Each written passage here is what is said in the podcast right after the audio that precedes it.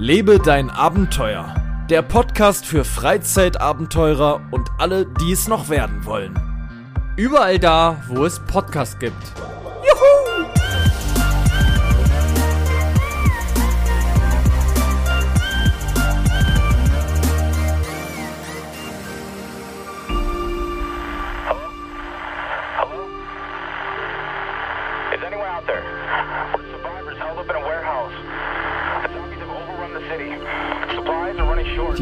Kaputt, die linke Seite war kaputt. Da war also kaum ein heiles Teil an diesem Fahrzeug. I'm not sure how long we can keep them out. Und da habe ich dann tatsächlich gesehen, wie diese Person mit einer Langwaffe unterm Arm, also mit einem Gewehr unterm Arm, Richtung Tür marschiert. Hello? We need help. Wenn es sein muss, werde ich auf einen Menschen schießen. Ich will es nicht, aber ich werde es tun. Achtung, dies ist eine Sonderfolge, in der es um die spannendsten Geschichten eines Polizisten geht. Es können auch Themen wie Gewalt thematisiert werden. Wer darauf sensibel reagiert, sollte diese Folge besser nicht alleine hören. Damit läuft die Aufnahme und zwar die Aufnahme zur 110. Folge unseres Lebe dein Abenteuer Podcast. Auch hier haben wir schon wieder ein kleines Jubiläum, eine weitere äh, gerade Zahl. Ist so eine gerade Zahl. Ich glaube, es ist eine gerade Zahl. Auf jeden Fall ähm, ist es die 110. Folge. Und das ist nicht irgendeine Folge. Wahrscheinlich hat man es auch schon im Titel lesen können. Wer von euch auch immer die Titel hier äh, liest. Ich denke mal, euch ist es scheißegal. Hauptsache eine neue Folge. Jetzt nach Wochen der Pause geht es wieder los. Mit dabei ist natürlich, man muss nicht lange drüber nachdenken, unser werter Freund, alter Bekannter, bester Freund, ähm, in allen äh, Sachlagen ein guter Berater. Es ist der Marcel Maurus, der hier natürlich eingetrudelt ist, gerade noch im Flugzeug gewesen, auf dem Weg nach ähm, Berlin wieder zurück. Du warst unterwegs, wo warst du? Wie geht's dir, mein Lieber? Morgen. Ja, mir geht's äh, eigentlich sehr gut. Ich muss sagen, ich bin zwar ein bisschen kaputt vom Autofahren, weil ich bin Auto gefahren, nicht geflogen, mein Ach so. Lieber. Mhm. Ja, ähm, und ähm, ja, bin vier Stunden ungefähr durch Deutschland gefahren, aber beruflich und ja, bin jetzt wieder im schönen, verregneten Berlin. Mhm. Du warst im Nationalpark Harz, habe ich gesehen. Wie hat's dir da gefallen? Äh, die Tour, die ich gemacht habe, war eigentlich sehr schön. Ich muss sagen, äh, ich war super, super selten im Harz, deswegen kann ich mich gar nicht mehr richtig dran erinnern. Ähm, ich habe aber sehr viele Nachrichten bekommen, so wie du es mir auch gesagt hast, dass sich das ja so krass verändert hat. Ja, der, Ähm, der Harz ist nicht mehr das, also was er ist. Der, der Er Baumbestand ist gefühlt gleich null. Und ähm, ja, habe ich sehr viele Nachrichten drüber bekommen. Ich persönlich habe es natürlich selbst gesehen, aber ich hatte eben keine Vergleichswerte, deswegen war es für mich vielleicht nicht so schlimm. Mhm. Ähm, aber grundsätzlich war es sehr schön, muss ich sagen. Man muss dazu sagen, es soll heute natürlich nicht um den Nationalpark Harz gehen, obwohl das wissen wir ehrlich gesagt noch gar nicht so genau, denn wir haben heute einen Spezialgast und dieser Gast wird heute einen großen Teil dieser Folge einnehmen. Wir haben heute mal so ein bisschen Pause, können uns zurücklehnen und hoffentlich, und ich gehe stark davon aus, spannenden Geschichten lauschen, denn wir haben uns Folgendes überlegt. Diese Folge hatte ja auch schon ein spezielles Intro, und zwar ein Intro, welches ein bisschen anmuten lassen könnte, dass es heute um Einsätze geht. Und zwar um Einsätze eines Polizisten, ähm, der heute spannende Geschichten aus seinem Berufsleben erzählen wird. Heute ist die 110. Folge 110, die Notrufnummer, wenn man die Polizei braucht. Ähm, da dachten wir, es passt ganz gut. Es wird tatsächlich noch so eine Special-Folge geben. Wer könnte wohl äh, schon vermuten, welche Zahl das dann sein wird? Dauert auch gar nicht mehr so lange. Jetzt begrüßen wir aber erstmal herzlich nach drei Minuten Gelaber hier ähm, einen wichtigen und wirklich spannenden Gast. Hier ist unser Polizist für die Folge. Moin, mein Lieber. Hallo ihr zwei, ich freue mich, dass ich hier dabei sein darf, dass ich hier diesem Podcast nicht mehr nur lauschen darf. Ich bin der Wachtmeister S. Anders und ähm, wie du schon vollkommen richtig gesagt hast, mein Lieber, bin ich Polizeibeamter und das im Land Brandenburg. Ja. Ähm, wir sind, glaube ich, alle super gespannt, weil ich kann mich nicht entsinnen. Also ich höre nicht so viel True Crime. Mit Sicherheit gab es schon mal irgendwo einen Podcast, wo auch ein Polizist was erzählt hat. Und ich weiß, dass es, glaube ich, auch äh, äh, einen Podcast gibt, wo direkt äh, Polizisten äh, Teil des Podcasts sind. Ähm, aber ich habe sowas noch nie gehört und bin super, äh, super gespannt. Wir kennen uns ja privat auch schon so ein bisschen und haben schon äh, die ein oder anderen Stunden miteinander verbracht Dennoch gibt es hier, glaube ich, ganz, ganz, ganz, ganz viel äh, Input für die Leute. Und alle, die jetzt hier zuhören, können sich, glaube ich, sehr darauf freuen, weil das was ganz Besonderes ist. Wir tauchen heute wirklich ab in eine spannende Welt, in der ich ähm, äh, noch nie so richtig unterwegs war. Ich habe nicht so viel Kontakt mit der Polizei in meinem Leben bisher gehabt. Ich glaube, Marcel noch weniger. Ähm, umso mehr ähm, freuen wir uns heute. Erstmal für alle, äh, Zuhörer vielleicht interessant zu wissen, ähm, soweit du das erzählen kannst. Also du sagst natürlich immer, wenn es nicht geht, wenn du irgendwas nicht äh, sagen darfst oder möchtest. Aber ich denke, für die Leute ist es interessant, welche Position grob hast du denn nun bei der Polizei? Also ja, äh, erzähl doch mal so ein bisschen, damit die Leute wissen, äh, was deine Aufgabe ist, ähm, was ist dein Alltag, wie lange bist du auch bei der Polizei, dass du dich einfach mal so ein bisschen vorstellst. Na klar, gerne. Das ist ähm, relativ einfach. Ich bin Streifenbeamter oder Polizeibeamter im Wach- und Wechseldienst. Ähm, also der Polizist, den man normalerweise auf der Straße sieht, äh, wenn man einen Streifenwagen sieht, der Polizist, der kommt, wenn man bei der Polizei anruft und sagt, ich brauche Polizei. Das ist mein Job. Ähm, das mache ich seit mittlerweile äh, 2012, also seit elf Jahren. Ähm, immer im gleichen Bereich. Äh, bin da äh, immer der Streifenwagenlenker in verschiedenen Revieren, aber in der gleichen Polizeiinspektion unterwegs, ähm, so dass ich den gesamten Bereich auch mal kennenlernen kann und auch die unterschiedlichen Aufträge, die man da so hat. Ähm, was mache ich da? Im Prinzip vom kleinen Parkplatzrempler bis hin zu ersten Ermittlungen in, äh, in einem Todesermittlungsverfahren ähm, mache ich im Grunde alles. Also ich muss für jede Situation da gewappnet sein.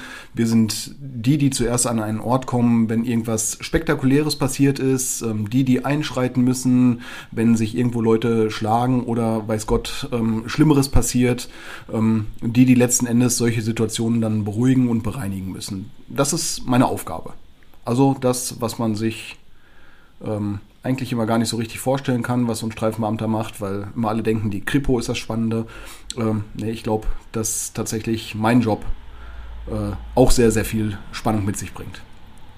Ja, mit Sicherheit. Vor allem gibt es jetzt zig verschiedene Bereiche. Ich glaube, es ist auch schon sehr abhängig davon, wo man Streifenpolizist ist. Ob man nun wirklich auf einem ganz kleinen äh, Dorf unterwegs ist oder in einer riesigen Großstadt unterwegs ist. Und da wahrscheinlich gibt es auch wieder Unterschiede. Wahrscheinlich ist Berlin auch komplett anders als zum Beispiel München oder Leipzig oder so. Ich denke, dass es da wahrscheinlich auch schon große Unterschiede gibt. Selbst wenn man ähm, allein die Streifenautos sind ja schon unterschiedlich. Und ich glaube, selbst da könnte man wahrscheinlich eine extra Folge zu machen. Ich glaube, da haben wir uns schon mal irgendwann drüber unterhalten, über das ja. Thema äh, Polizeiautos. In Berlin zum Beispiel fahren sie ja Opel.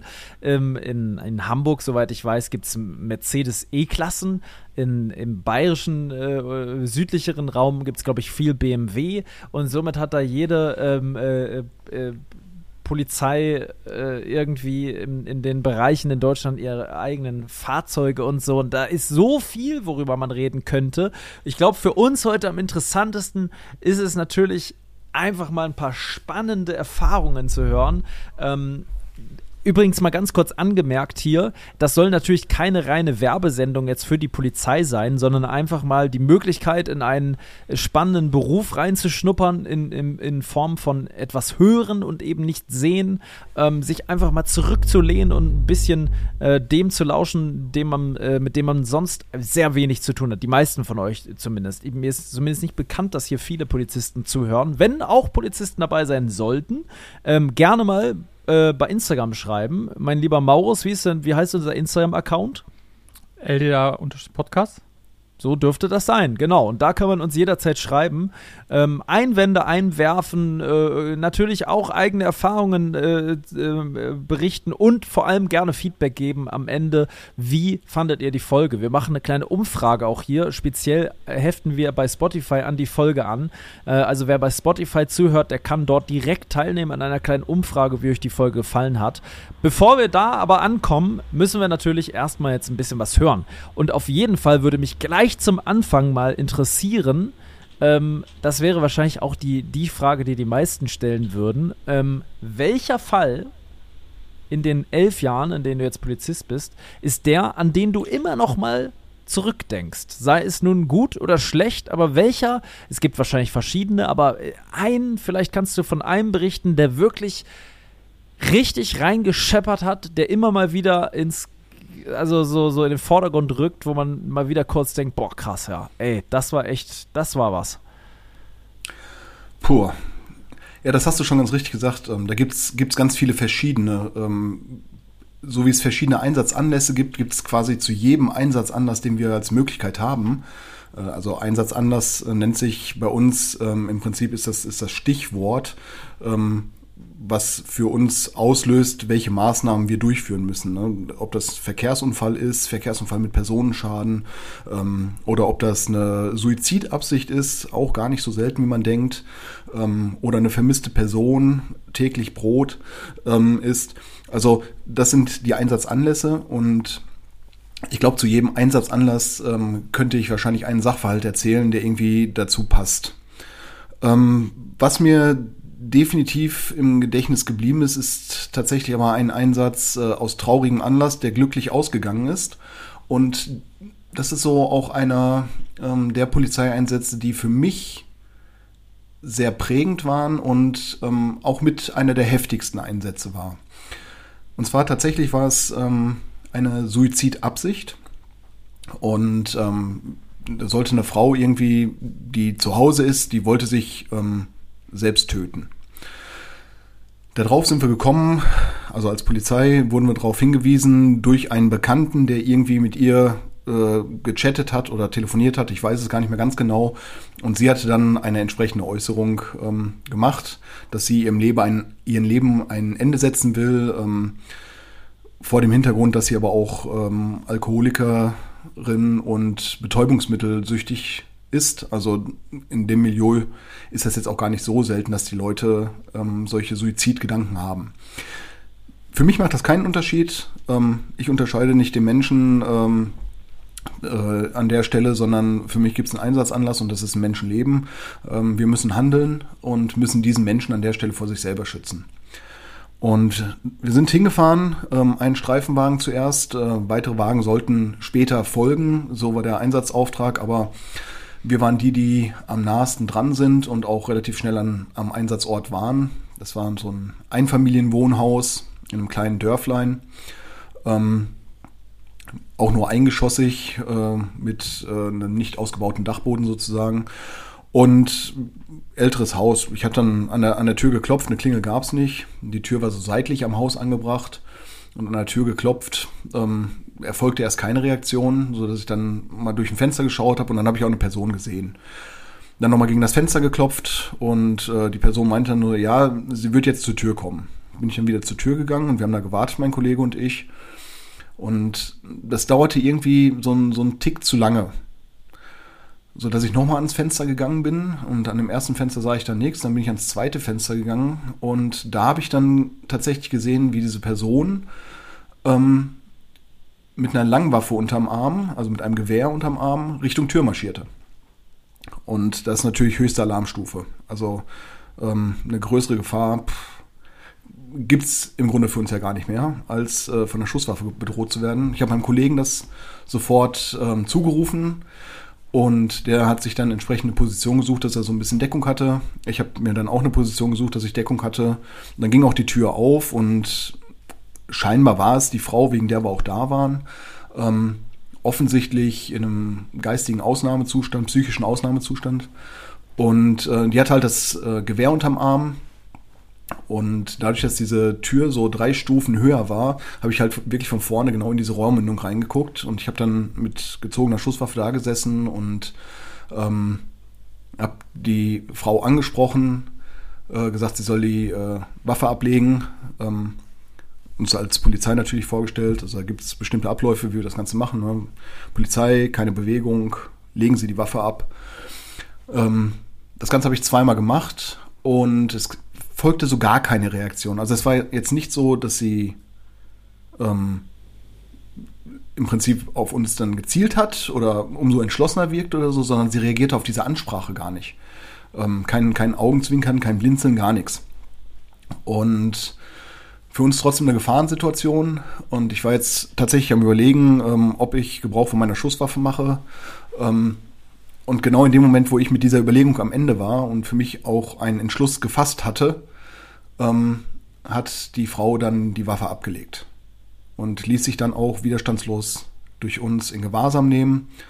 Ähm, zum Glück stellt sich nachher heraus, äh, dass es sich nur in Anführungsstrichen um ein Luftgewehr handelt, aber auf zweieinhalb Meter äh, kommt so ein Diabolo auch ganz schlecht aus dem Auge wieder raus. Also insofern von der Gefahr her ist das jetzt nicht wesentlich geringer einzuschätzen, als wenn das eine großkalibrige Schusswaffe gewesen wäre. Ja, krass, krass, krass, krass ich, also ich, ich sitze jetzt schon hier, Marcel, ich weiß nicht, wie es dir geht, und denke, ich konnte mich da so gut ran, äh, ich konnte mich so reinversetzen, irgendwie von der Atmosphäre da, ich konnte mir irgendwie vorstellen, wie das da riecht in, dem, in diesem Garten, ähm, wie das da also ist, diese Sekunden, wo man dann da hockt und sich überlegt, Scheiße, was mache ich jetzt? Ich habe ich hab gelernt, wie ich mit der Waffe umgehe, aber natürlich nutzt man sie nicht häufig oder wahrscheinlich fast nie im, im, im echten äh, äh, Berufsalltag, abgesehen von den äh, ähm, Schießübungen, die man ja wahrscheinlich in regelmäßigen Abständen hat. Und dann hockt man da und vor allem ist eine lebendige Person das, was man, wovor man immer wahrscheinlich Respekt oder sogar leichte Angst hat, dass man denkt, hoffentlich passiert mir das nicht, dass da jemand mit einer echten Schusswaffe auf einmal vor mir steht. Das denke ich mir ja sogar in den, in den Lost Place äh, äh, Dingern mhm. manchmal, wenn ich unterwegs bin. Boah, hoffentlich äh, ist hier nicht doch noch jemand irgendwie, der sich da eingenistet hat in einem verlassenen Gebäude und ähm, dann ist da doch noch jemand mit einer Waffe. Das ist wirklich krass. Ähm, denke ich mir die, mal, wenn du im Ausland bist. Ja, ja, ich, ich denke mir das auch. Ich denke mir das auch mhm. jedes Mal. Man kann da am Ende nichts anderes tun. Das ist wahrscheinlich ähnlich wie im, im, im Polizeialltag auch, nur dass ich das natürlich aus ganz anderen Absichten ähm, mache. Ähm, man, man, kann ja nichts anderes tun, außer äh, einfach ganz normal weiterzumachen. Ne? Also nicht während das passiert, sondern du kannst ja nicht zu jedem Einsatz fahren und denken, boah, bitte, bitte lass da nichts passieren. Sondern gerätst du ja in so eine Angst rein und das mache ich auch nicht. Also wenn es passiert, passiert's. Dann muss man gucken, was in der Situation zu tun ist, denke ich mal. So würde ich das zumindest sehen oder so sehe ich das und ähm, alles andere muss man sehen. Auf jeden Fall würde mich jetzt nochmal interessieren, was, also ihr habt die Person dann, ihr wart zu zweit, habt ihr denn in der Zeit schon irgendwie Verstärkung anfordern können im Falle, dass irgendwas passiert? Ähm, oder was wäre zum Beispiel passiert, hätte diese Person geschossen, hätte euch tatsächlich erwischt? Und ihr könnt in dem Augenblick quasi keine Meldung mehr abgeben. Ähm, was wäre da der nächste Schritt? Na gut, das wären jetzt zwei Fragen, aber ähm, vielleicht kannst du darauf mal eingehen. Ähm, also grundsätzlich muss man ja sagen, dass wir solche Situationen natürlich auch ähm, trainieren. Ja, wir äh, arbeiten bei uns im Training auch mit, ähm, mit einem Greenscreen, das heißt mit äh, richtigen Darstellern, die dann auf eine Leinwand projiziert werden und wir können mit unseren Schusswaffen auf diese Leinwand wirken, ähm, das heißt schießen. Ähm, und der reagiert dann ähm, auf unser Schießen. Der kann sehen, wenn er getroffen worden wäre und äh, wird, legt sich dann entsprechend ab, sodass dann die, der Handlungsstrang weitergehen kann. Ähm, also solche Trainings gibt es natürlich. Ähm, und wir bereiten uns natürlich auf dieses im Polizeijargon auch immer Worst-Case-Szenario genannte äh, Szenario vor, dass wir jemand gegenüberstehen, der bewaffnet ist. Und das ist uns klar, wenn wir zu solchen Einsätzen fahren, wenn jemand ähm, seinen Suizid ankündigt, dann hat er ja eine psychische Ausnahmesituation, da rechnen wir schon mit allem und bereiten, gehen schon anders vorbereitet ähm, in diesen Einsatz rein, als wenn es heißt, äh, fahrt mal äh, zum, keine Ahnung, Kaufland-Parkplatz und nehmt da mal den Türrempler auf. Ne, das äh, ja. sind schon unterschiedliche Sachen, die dann auch bei uns passieren auf der Anfahrt. Ähm, also es war natürlich noch ein äh, weiteres Einsatzmittel auf Anfahrt.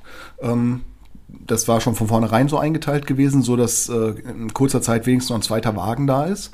Ähm, und möglicherweise waren noch weitere auf Anfahrt, das weiß ich nicht mehr ganz genau, aber ich weiß, definitiv waren wir zu zweit. Wir waren halt jetzt als erstes da und wir sind ja in einem Handlungszwang an der Stelle. Das heißt, wir können jetzt auch nicht lange warten, äh, bis der zweite Wagen da ist. Man hat so ungefähr die Ahnung, äh, wo befindet sich der andere Streifenwagen, wie lange wird er noch brauchen, bis er da ist. Vielleicht hat das auch vorher über Funk nochmal ganz kurz mitgeteilt, ähm, aber da hat man so ein Gefühl für.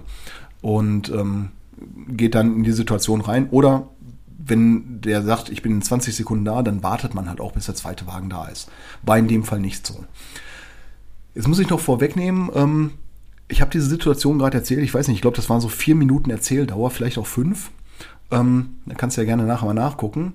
Ähm, und wenn ich dir jetzt sage, dass diese Situation vom Aussteigen aus dem Streifenwagen, also von diesem Moment an, das kann ich nämlich nachvollziehen, bis zu dem Moment, dass wir die Meldung über Funk abgegeben haben, Person ist fest. Das heißt, wir haben die Person am Boden gefesselt.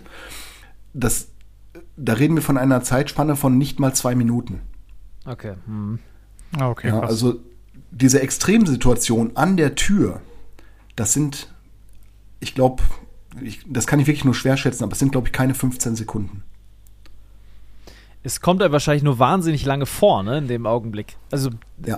be beziehungsweise, ja doch, ich glaube, jede Sekunde vergeht gar nicht gefühlt, weil, Genau. äh, ja, ja, ja, ja, kann ich mir sehr gut vorstellen. Okay, also in der Zeit hätte man, man kann ja eh nicht viel machen in dem Augenblick. Ne? Ist es denn so, dass, ähm, ich weiß nicht, ob man, ob man das sagen darf, aber ist es so, dass ähm, jeder Polizist irgendwas bei sich hat, womit man sozusagen sollte jetzt es hätte ja auch anders kommen können. Gehen wir mal davon aus, in dem Gebäude wären mehrere Personen gewesen, ähm, die Schusswaffen haben. Das passt jetzt natürlich nicht ganz zu dem Fall, aber gehen wir mal davon aus, ihr werdet da überwältigt.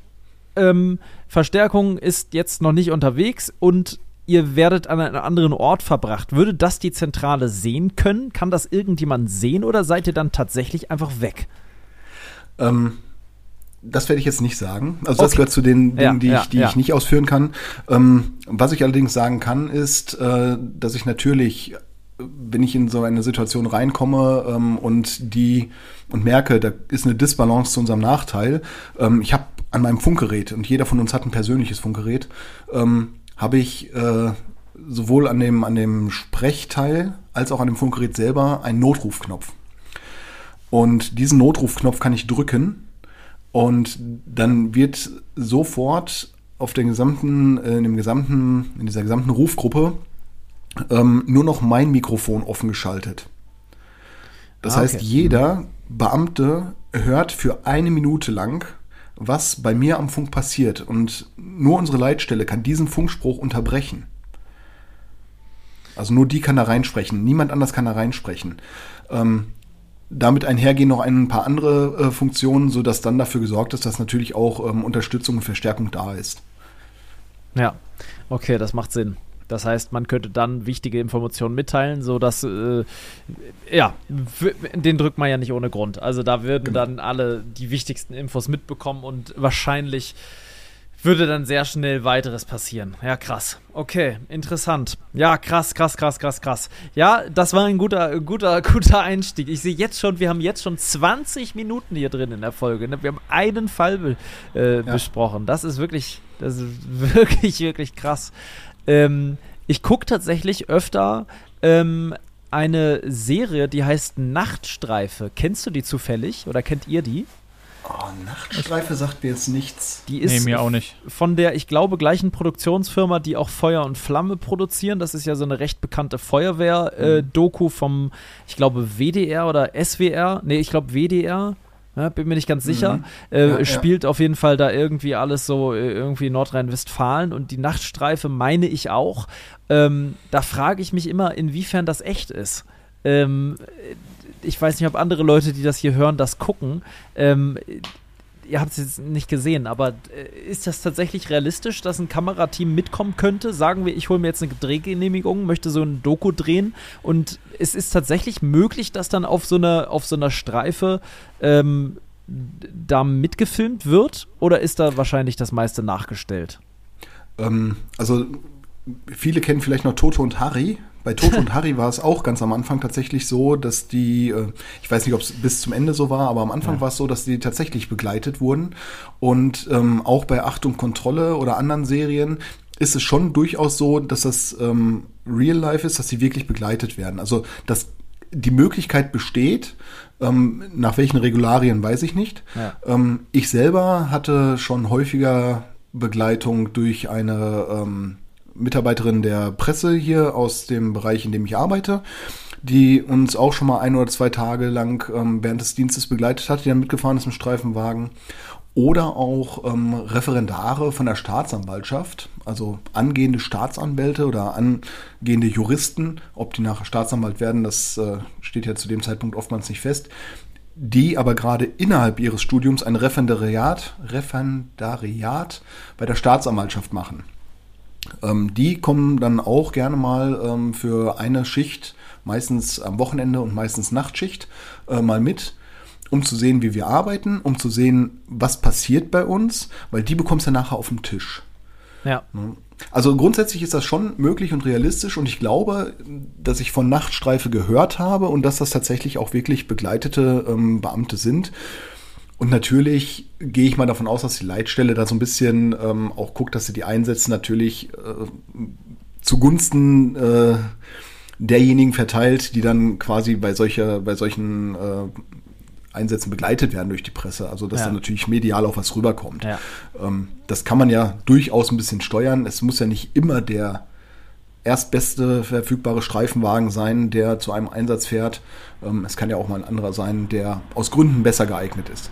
Ja, ist eine super, gut, super gute Serie. Kann ich auf jeden Fall empfehlen. Das ist, es sieht, wenn es realistisch ist, ich gehe auch davon aus, weil viele Leute auch verpixelt sind und so weiter, Stimmen verzerrt, was auch immer, weil es halt dann aus dem, es, es geht dann halt sofort los. Ne? Zack, Einsatz, bam, zwei Minuten später sind sie da und dann ist da Pöbelei oder was auch immer. Teilweise werden da auch Kriminalbeamte ähm, äh, verfolgt, die dann zu einem äh, äh, Leichenfund äh, gerufen werden und dann da äh, eben äh, Spuren aufnehmen müssen und wenn da irgendwie der Tod, äh, äh, na, wie nennt sich das, wenn die Todesursache un ungeklärt ist, ne? Ursache ungeklärt ist. Ja, und genau. ist ja meistens so, ihr kommt da an als Streifenpolizisten.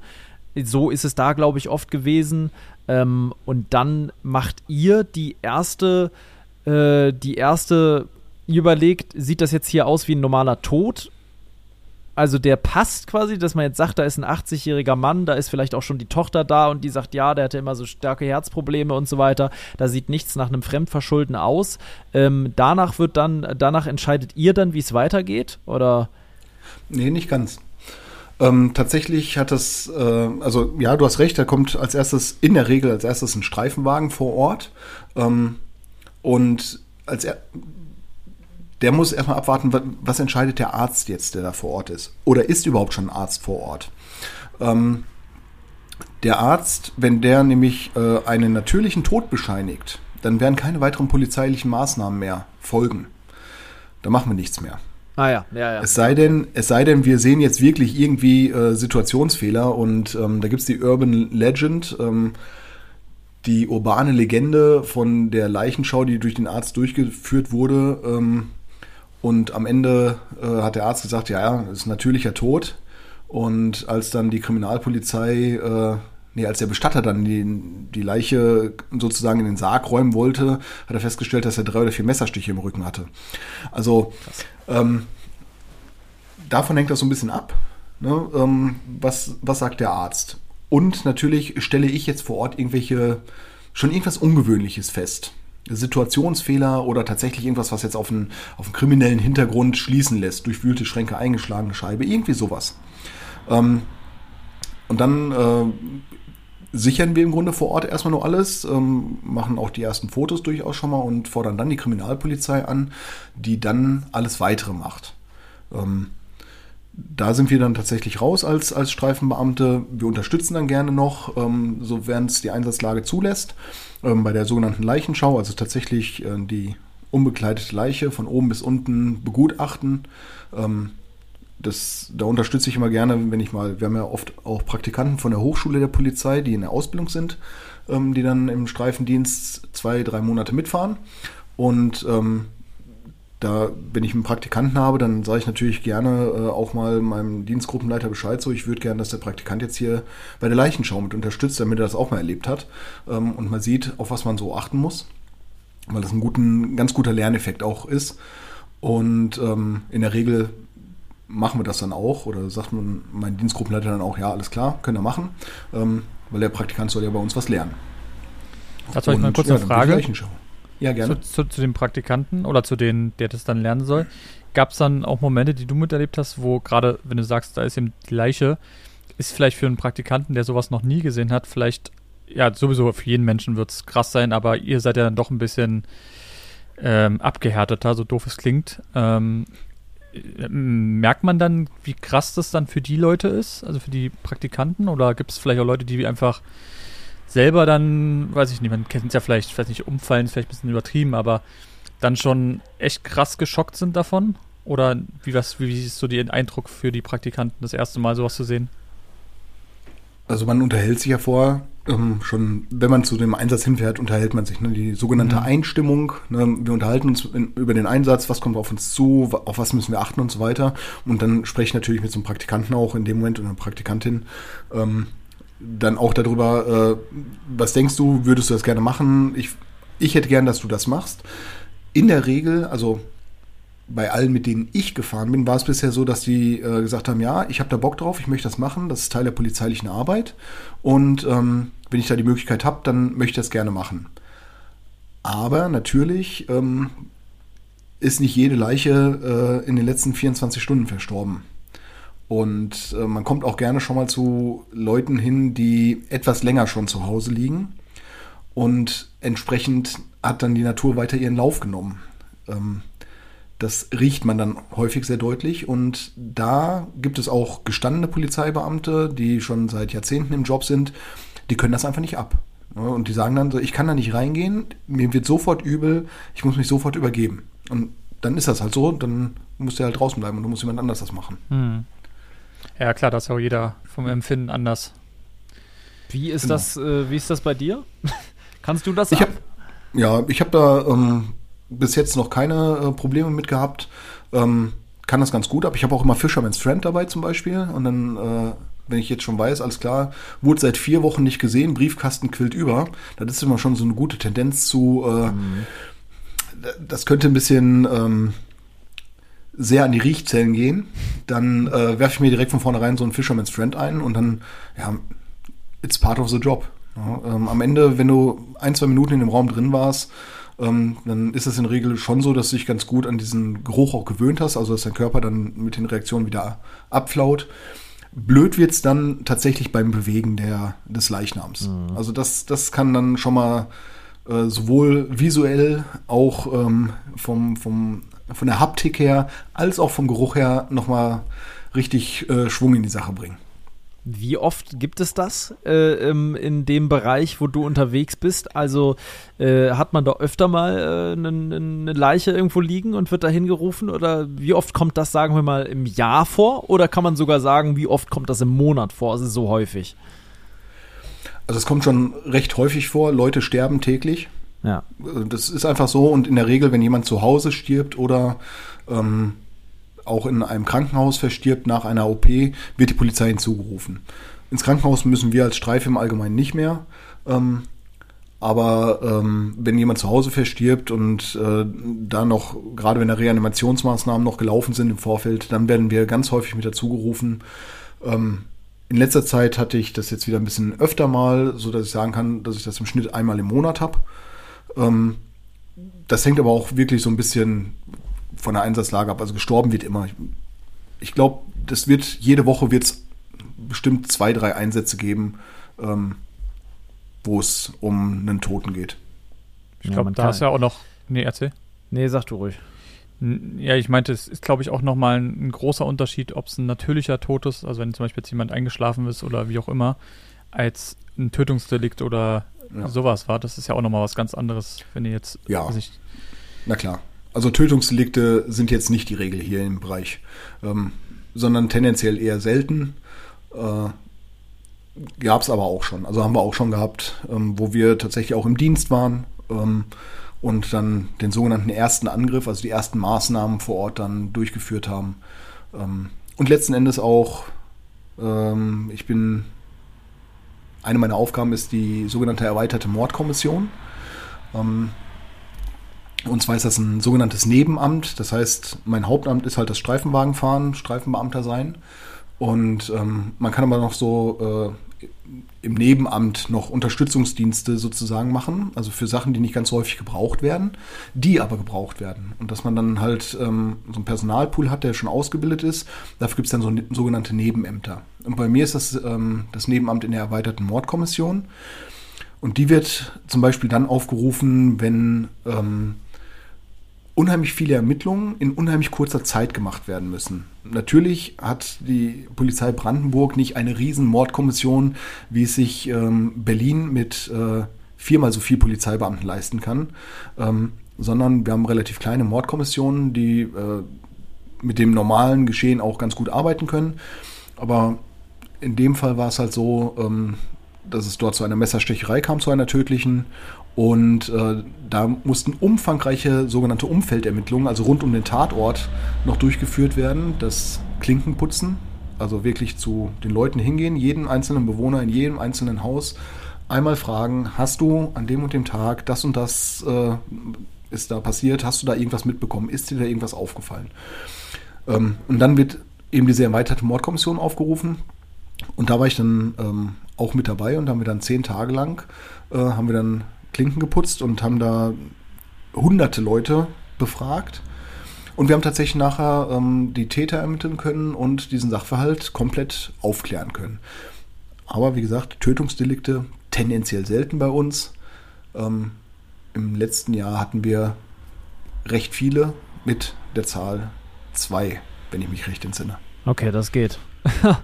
Das ist Gott sei Dank überschaubar, kann man sagen. Ne? Das ist ja. ähm, aber interessant, dass man tatsächlich, also durch dieses sogenannte Klinkenputzen, also Nachfragen im Umkreis äh, von so und so viel Meter, äh, Kilometer um dieses, äh, um diesen Tatort, hat man quasi jede Tür einmal angeklingelt, einmal gefragt, yo, wie sieht's aus? Und dadurch kamen tatsächlich wichtige Hinweise raus.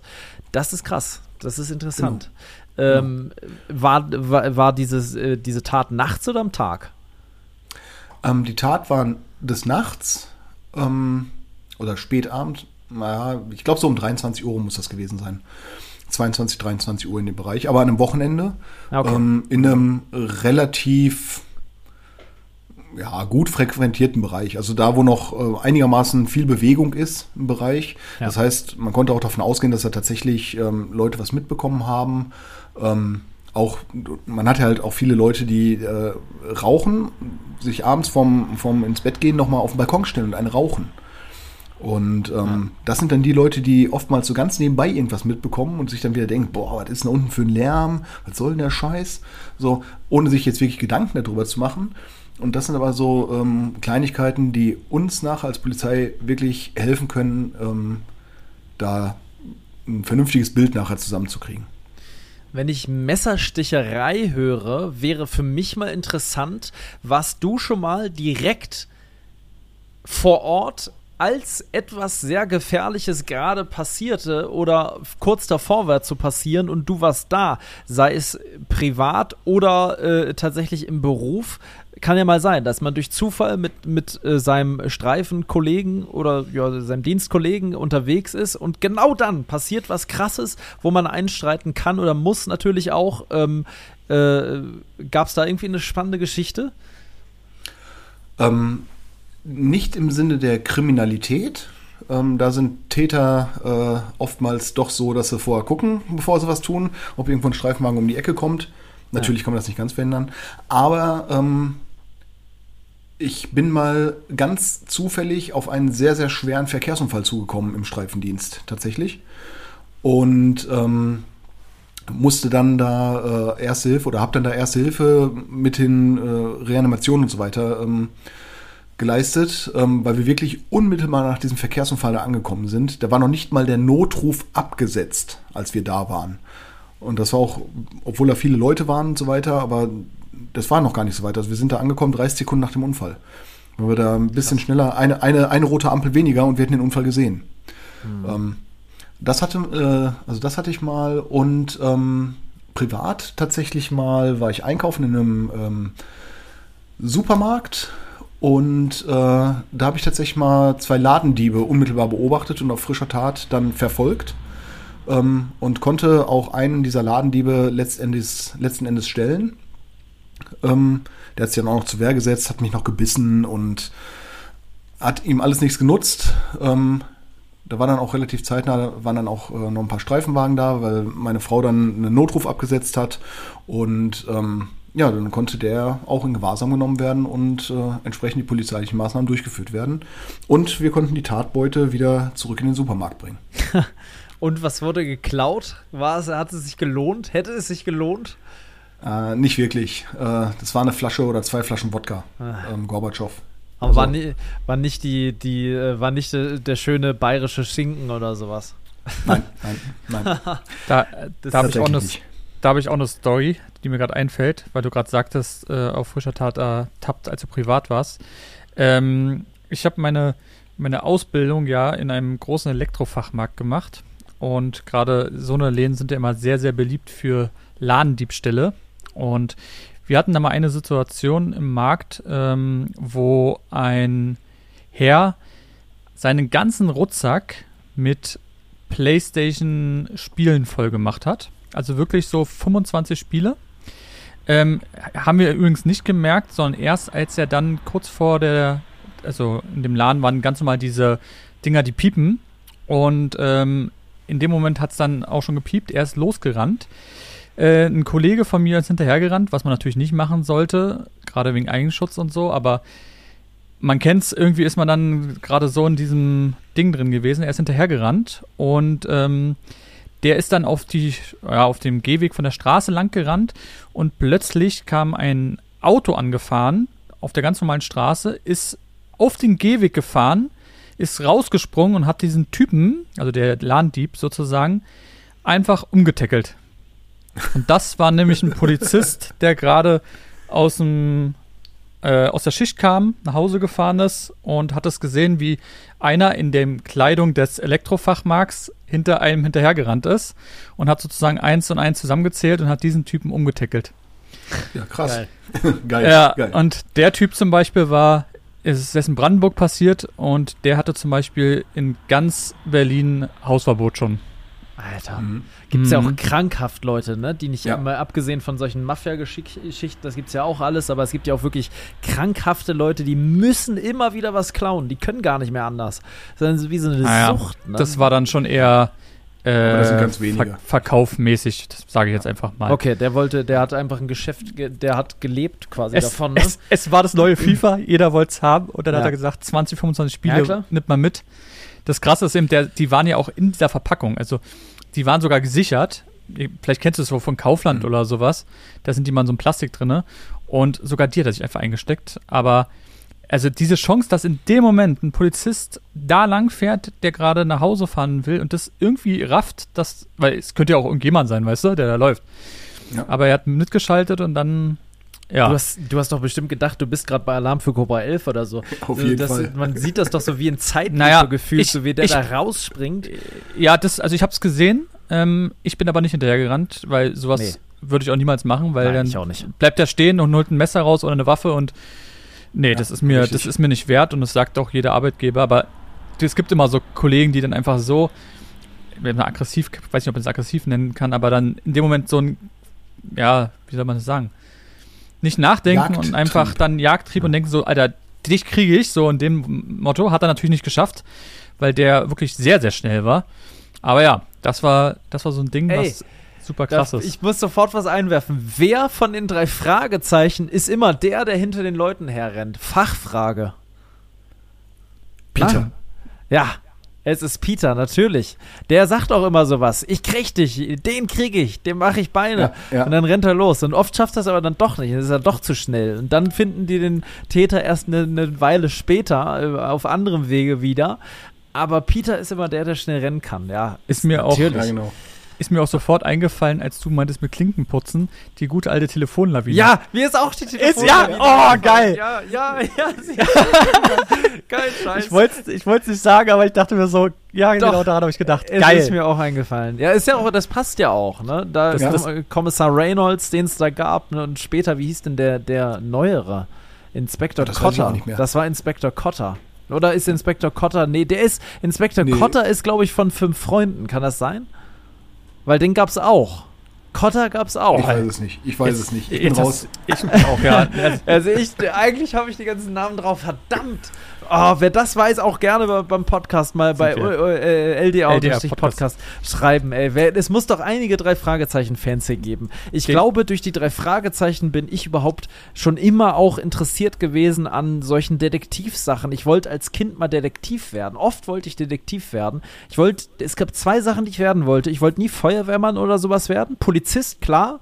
Wollt, wollte wahrscheinlich jeder zweite Junge mal werden, äh, Mädels sicherlich auch, aber das war wahrscheinlich vor allem früher so ein Jungsding, ähm, mal Polizist werden alleine schon, weil du kannst mal Streifenwagen fahren und so. Ich habe früher ganz viel mit diesen Siko-Autos gespielt und hatte immer eine Polizeiwache natürlich auch bei mir und ganz viele Polizeiautos dann und so.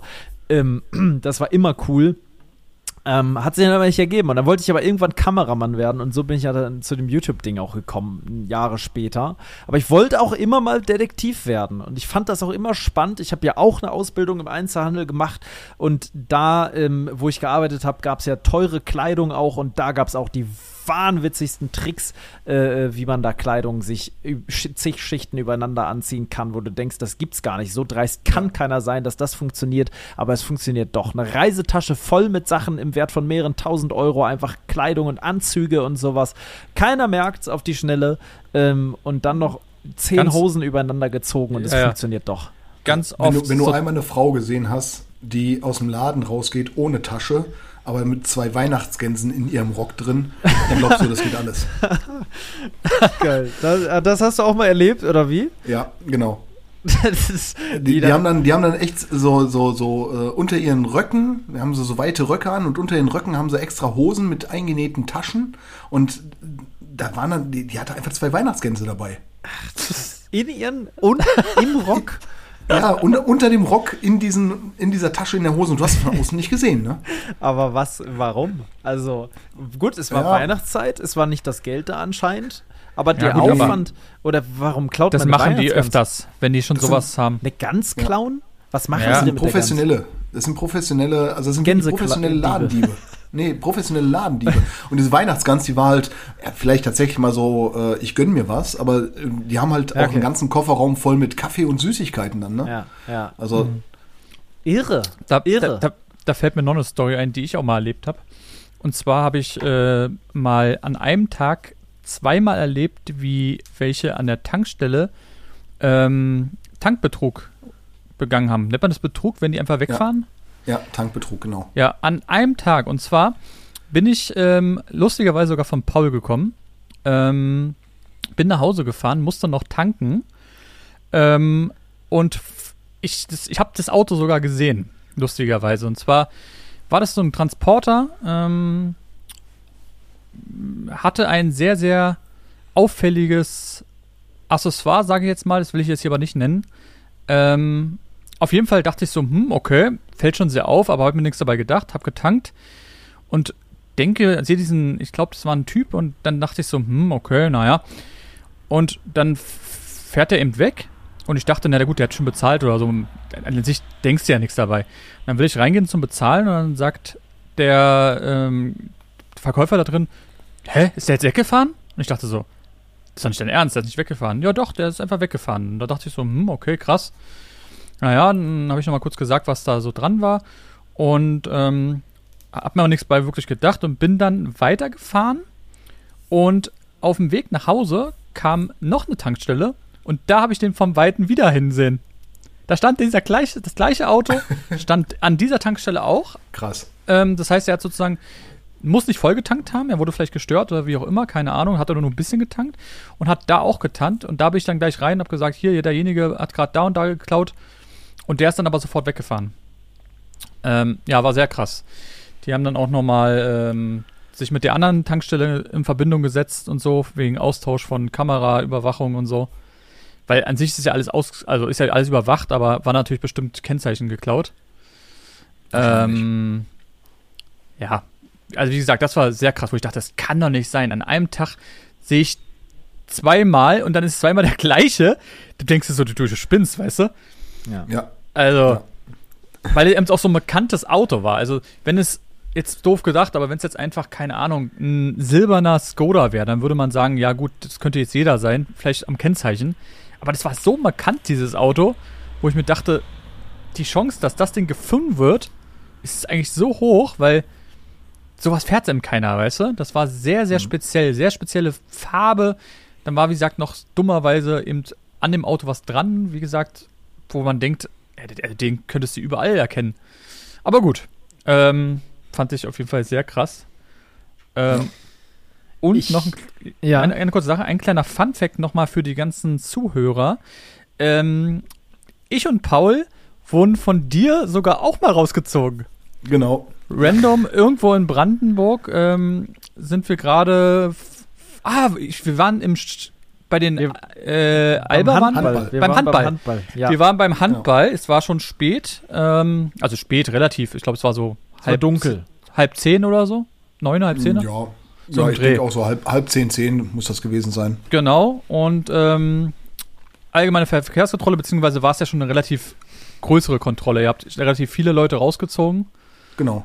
Ähm, und genau du warst dann derjenige, der uns beide rausgezogen hat. Was für ein Zufall, mitten in Brandenburg. Das, das war echt Zufall, weil dein war ja mit deinem Auto. Genau. Und das kannte ich auch gar nicht. Und das war, das war wirklich Zufall. Also machen wir natürlich auch, ähm, wenn so ein bisschen die Zeit da ist. Ne, dann machen wir, stellen wir uns irgendwo hin, treffen uns auch gerne mal mit zwei, drei Streifenwagen und machen dann die, ähm, im Sprachgebrauch heißt es immer allgemeine Verkehrskontrolle, aber im Polizeijargon nennt sich das Ganze dann verdachtsunabhängige Verkehrskontrolle. Und äh, halten dann Autos an, wie sie gerade des Weges kommen und äh, prüfen dann die Fahrtüchtigkeit der Fahrzeugführer und ob das ähm, Erste-Hilfematerial mit dabei ist und so weiter. Also was man dann so alles vor Ort so auf die Schnelle so ein bisschen machen kann. Ähm, einfach auch, ähm, weil es immer wieder Leute gibt, die brauchen die polizeiliche Hilfe dabei, ihr Fahrzeug korrekt im Straßenverkehr zu bedienen. Mhm. Und es war ja auch noch Freitagabend. Das heißt Genau. also, das ist ja auch so ein typisches Ding. Viele kommen vielleicht von irgendwo und haben vielleicht was getrunken oder sowas. Ähm, gut, da sind ich und Paul natürlich komplett raus. Aber das Aber kannst du ja nicht wissen. Viel. Ja, das Ja, natürlich. Ja. Hast du sowas auch schon öfters mal gehabt, dass Leute ähm, mit Drogen oder mit äh, Alkoholeinfluss Auto gefahren sind? Ich glaube, das ist so, ja, Standard ist relativ, aber schon öfters, oder? Ja, das hast du also äh, täglich, wirklich, nicht ich persönlich jetzt, ähm, aber täglich äh, hörst du über Funk die Meldung bei uns hier im Bereich und ähm, wir sind jetzt auch nicht die Menge an Streifenwagen. Äh, hörst du täglich mindestens ein oder zweimal, ähm, ja, einmal Einsatzeröffnung, äh, Verdacht Trunkenheit, Rauschmittel ähm, im Straßenverkehr. Hier einer mit Betäubungsmitteln, da einer mit Alkohol. Ähm, das schon das ist, das ist täglich Brot tatsächlich, leider Gottes. Ähm, oftmals mittlerweile berauschende Mittel, die noch nachwirken. Also ähm, dann nehmen die Leute am Wochenende irgendwie, was ich, Freitag, Samstags, äh, nehmen die irgendwelche Drogen, Betäubungsmittel zu sich, ähm, ziehen sich dann eine Nase oder, oder kiffen oder was weiß ich was. So, das ist halt, das ist nicht wie beim Alkohol, dass man da sich ausrechnen kann, alles klar, mein Körper hat das bis da und dahin abgebaut, sondern ähm, das ist halt dann auch gerne mal noch bis in die nächste Woche rein nachweisbar im Körper vorhanden, in einer Konzentration, wo der Gesetzgeber sagt, nee, damit bist du nicht in der Lage, ähm, vernünftig äh, ein Kraftfahrzeug zu führen. Und ähm, das, das haben wir tatsächlich täglich. Das unterschätzen schon viele. Ja, das unterschätzen viele, genau. Und Alkohol ähm, haben wir auch immer noch sehr, sehr häufig. Ähm, und da gibt es auch die wahnwitzigsten, also da, da hat man manchmal Leute mit Alkoholwerten dabei. Da, also ich kann da nicht mal mehr unfallfrei am Boden liegen. Das ist wirklich ein Wahnsinn. Äh, ich bin jetzt auch nicht der Vieltrinker oder so. Ähm, aber wenn du dann Leute hast, die dir Alkoholwerte von, von zwei bis drei Promille pusten, äh, also ich weiß, dass ich bei anderthalb Promille bin ich so voll, dass ich keinen Bock mehr habe zu trinken. ja. Und die wollen nur Auto fahren. Ja. Oder versuchen es besser gesagt. Genau, Aber da gibt es ja auch eine relativ hohe Strafe dann, ne, wenn, wenn das erwischt wird, genau, oder? genau. Also ähm, gibt ja einmal diese sogenannte 0,5 Promille Grenze. Ähm, das heißt, der Gesetzgeber sagt, solange du keine Ausfallerscheinungen hast, dann darfst du bis 0,5 Promille Alkohol, ähm, Atemalkoholwert haben und also 0,5 Promille im Blut ähm, haben. Und alles darüber hinaus ist dann erstmal eine sogenannte Ordnungswidrigkeit, ähm, wird dann im Ordnungswidrigkeitenverfahren abgearbeitet bis zu 1,1 Promille. Das heißt, diese 0,6 Promille äh, Differenz dazwischen, das ist die Ordnungswidrigkeit. Ähm, da ist festgelegter Satz für einen Ersttäter 500 Euro ich, und ich glaube ein oder zwei Monate Fahrverbot. Ähm, und das wird dann, äh, wenn du dann nochmal erwischt wirst, erhöht sich das Ganze natürlich. Das wird dann kumuliert. Und ähm, dann gibt es auch so Sachen wie MPU und sowas, wenn du dann schon mehrfach erwischt wurdest im Ordnungsfähigkeitenbereich. Und ab 1,1 Promille oder darunter, wenn du sogenannte Ausfallerscheinungen hast, also mit Schlangenlinien fährst, ähm, eine anders irgendwie auffällige Fahrweise hat, hast, die dem Alkohol sozusagen zugeordnet werden kann, also die alkoholbedingt ähm, entstanden ist, dann ähm, ist das eine Straftat, dann ist der Führerschein auch sofort weg und in der Regel ist der Führerschein dann auch mindestens ein Jahr weg. Und da wird dann ähm, durch ein Gericht nachher entschieden, wie hoch dann auch die Strafe ist. Und da gibt es in der Regel auch immer die MPU schon direkt mit dabei und ähm, alles mögliche andere, was da noch mit dazukommt. Bei Drogen ja gleich sofort eigentlich, oder? Das ist ja noch schlimmer. Das Problem bei Drogen tatsächlich ist, ähm, dass da ist nicht sofort der Führerschein weg, ähm, sondern ähm, das ist eine Straftat, wenn denn Ausfallerscheinungen hinzukommen. Ähm, oder aber äh, es ist halt ein ähm, Bereich, wo also Drogen sind schwer zu greifen. Das ist so, ich weiß gar nicht, wie ich das richtig erklären soll. Ähm, Alkohol ist klar. Wir haben ganz klare Grenzen. Wir können sofort vor Ort sagen, der hat so und so viel Promille, wenn derjenige sich auf den Atemalkoholtest einlässt. Sondern da haben wir ganz klare Grenzen. Und das, bei Drogen gibt es auch klare Grenzen, aber wir können das nicht vor Ort, sondern es kann immer nur durch einen Bluttest nachgewiesen werden. Wie hoch denn diese Konzentration ist, die äh, die Droge in seinem Blut noch ist. Und daran bemisst sich dann nachher das Strafmaß. Und da ist tatsächlich nicht so, dass sofort der Führerschein weg ist, sondern da wird erstmal nur die Weiterfahrt untersagt, ähm, weil unsere Drogenvortests auch anzeigen können, ähm, wenn du unterhalb dieser Grenze bist. Weil unser Drogenvortest halt nicht sagt, alles klar, du hast äh, so und so viel Mikrogramm ähm, pro Milliliter im Blut, sondern ähm, der sagt nur ja oder nein. Hm, okay. Und ist natürlich auch immer dann nicht rechtskräftig, vielleicht. Deswegen muss man dann immer auch den richtigen Bluttest machen, wa?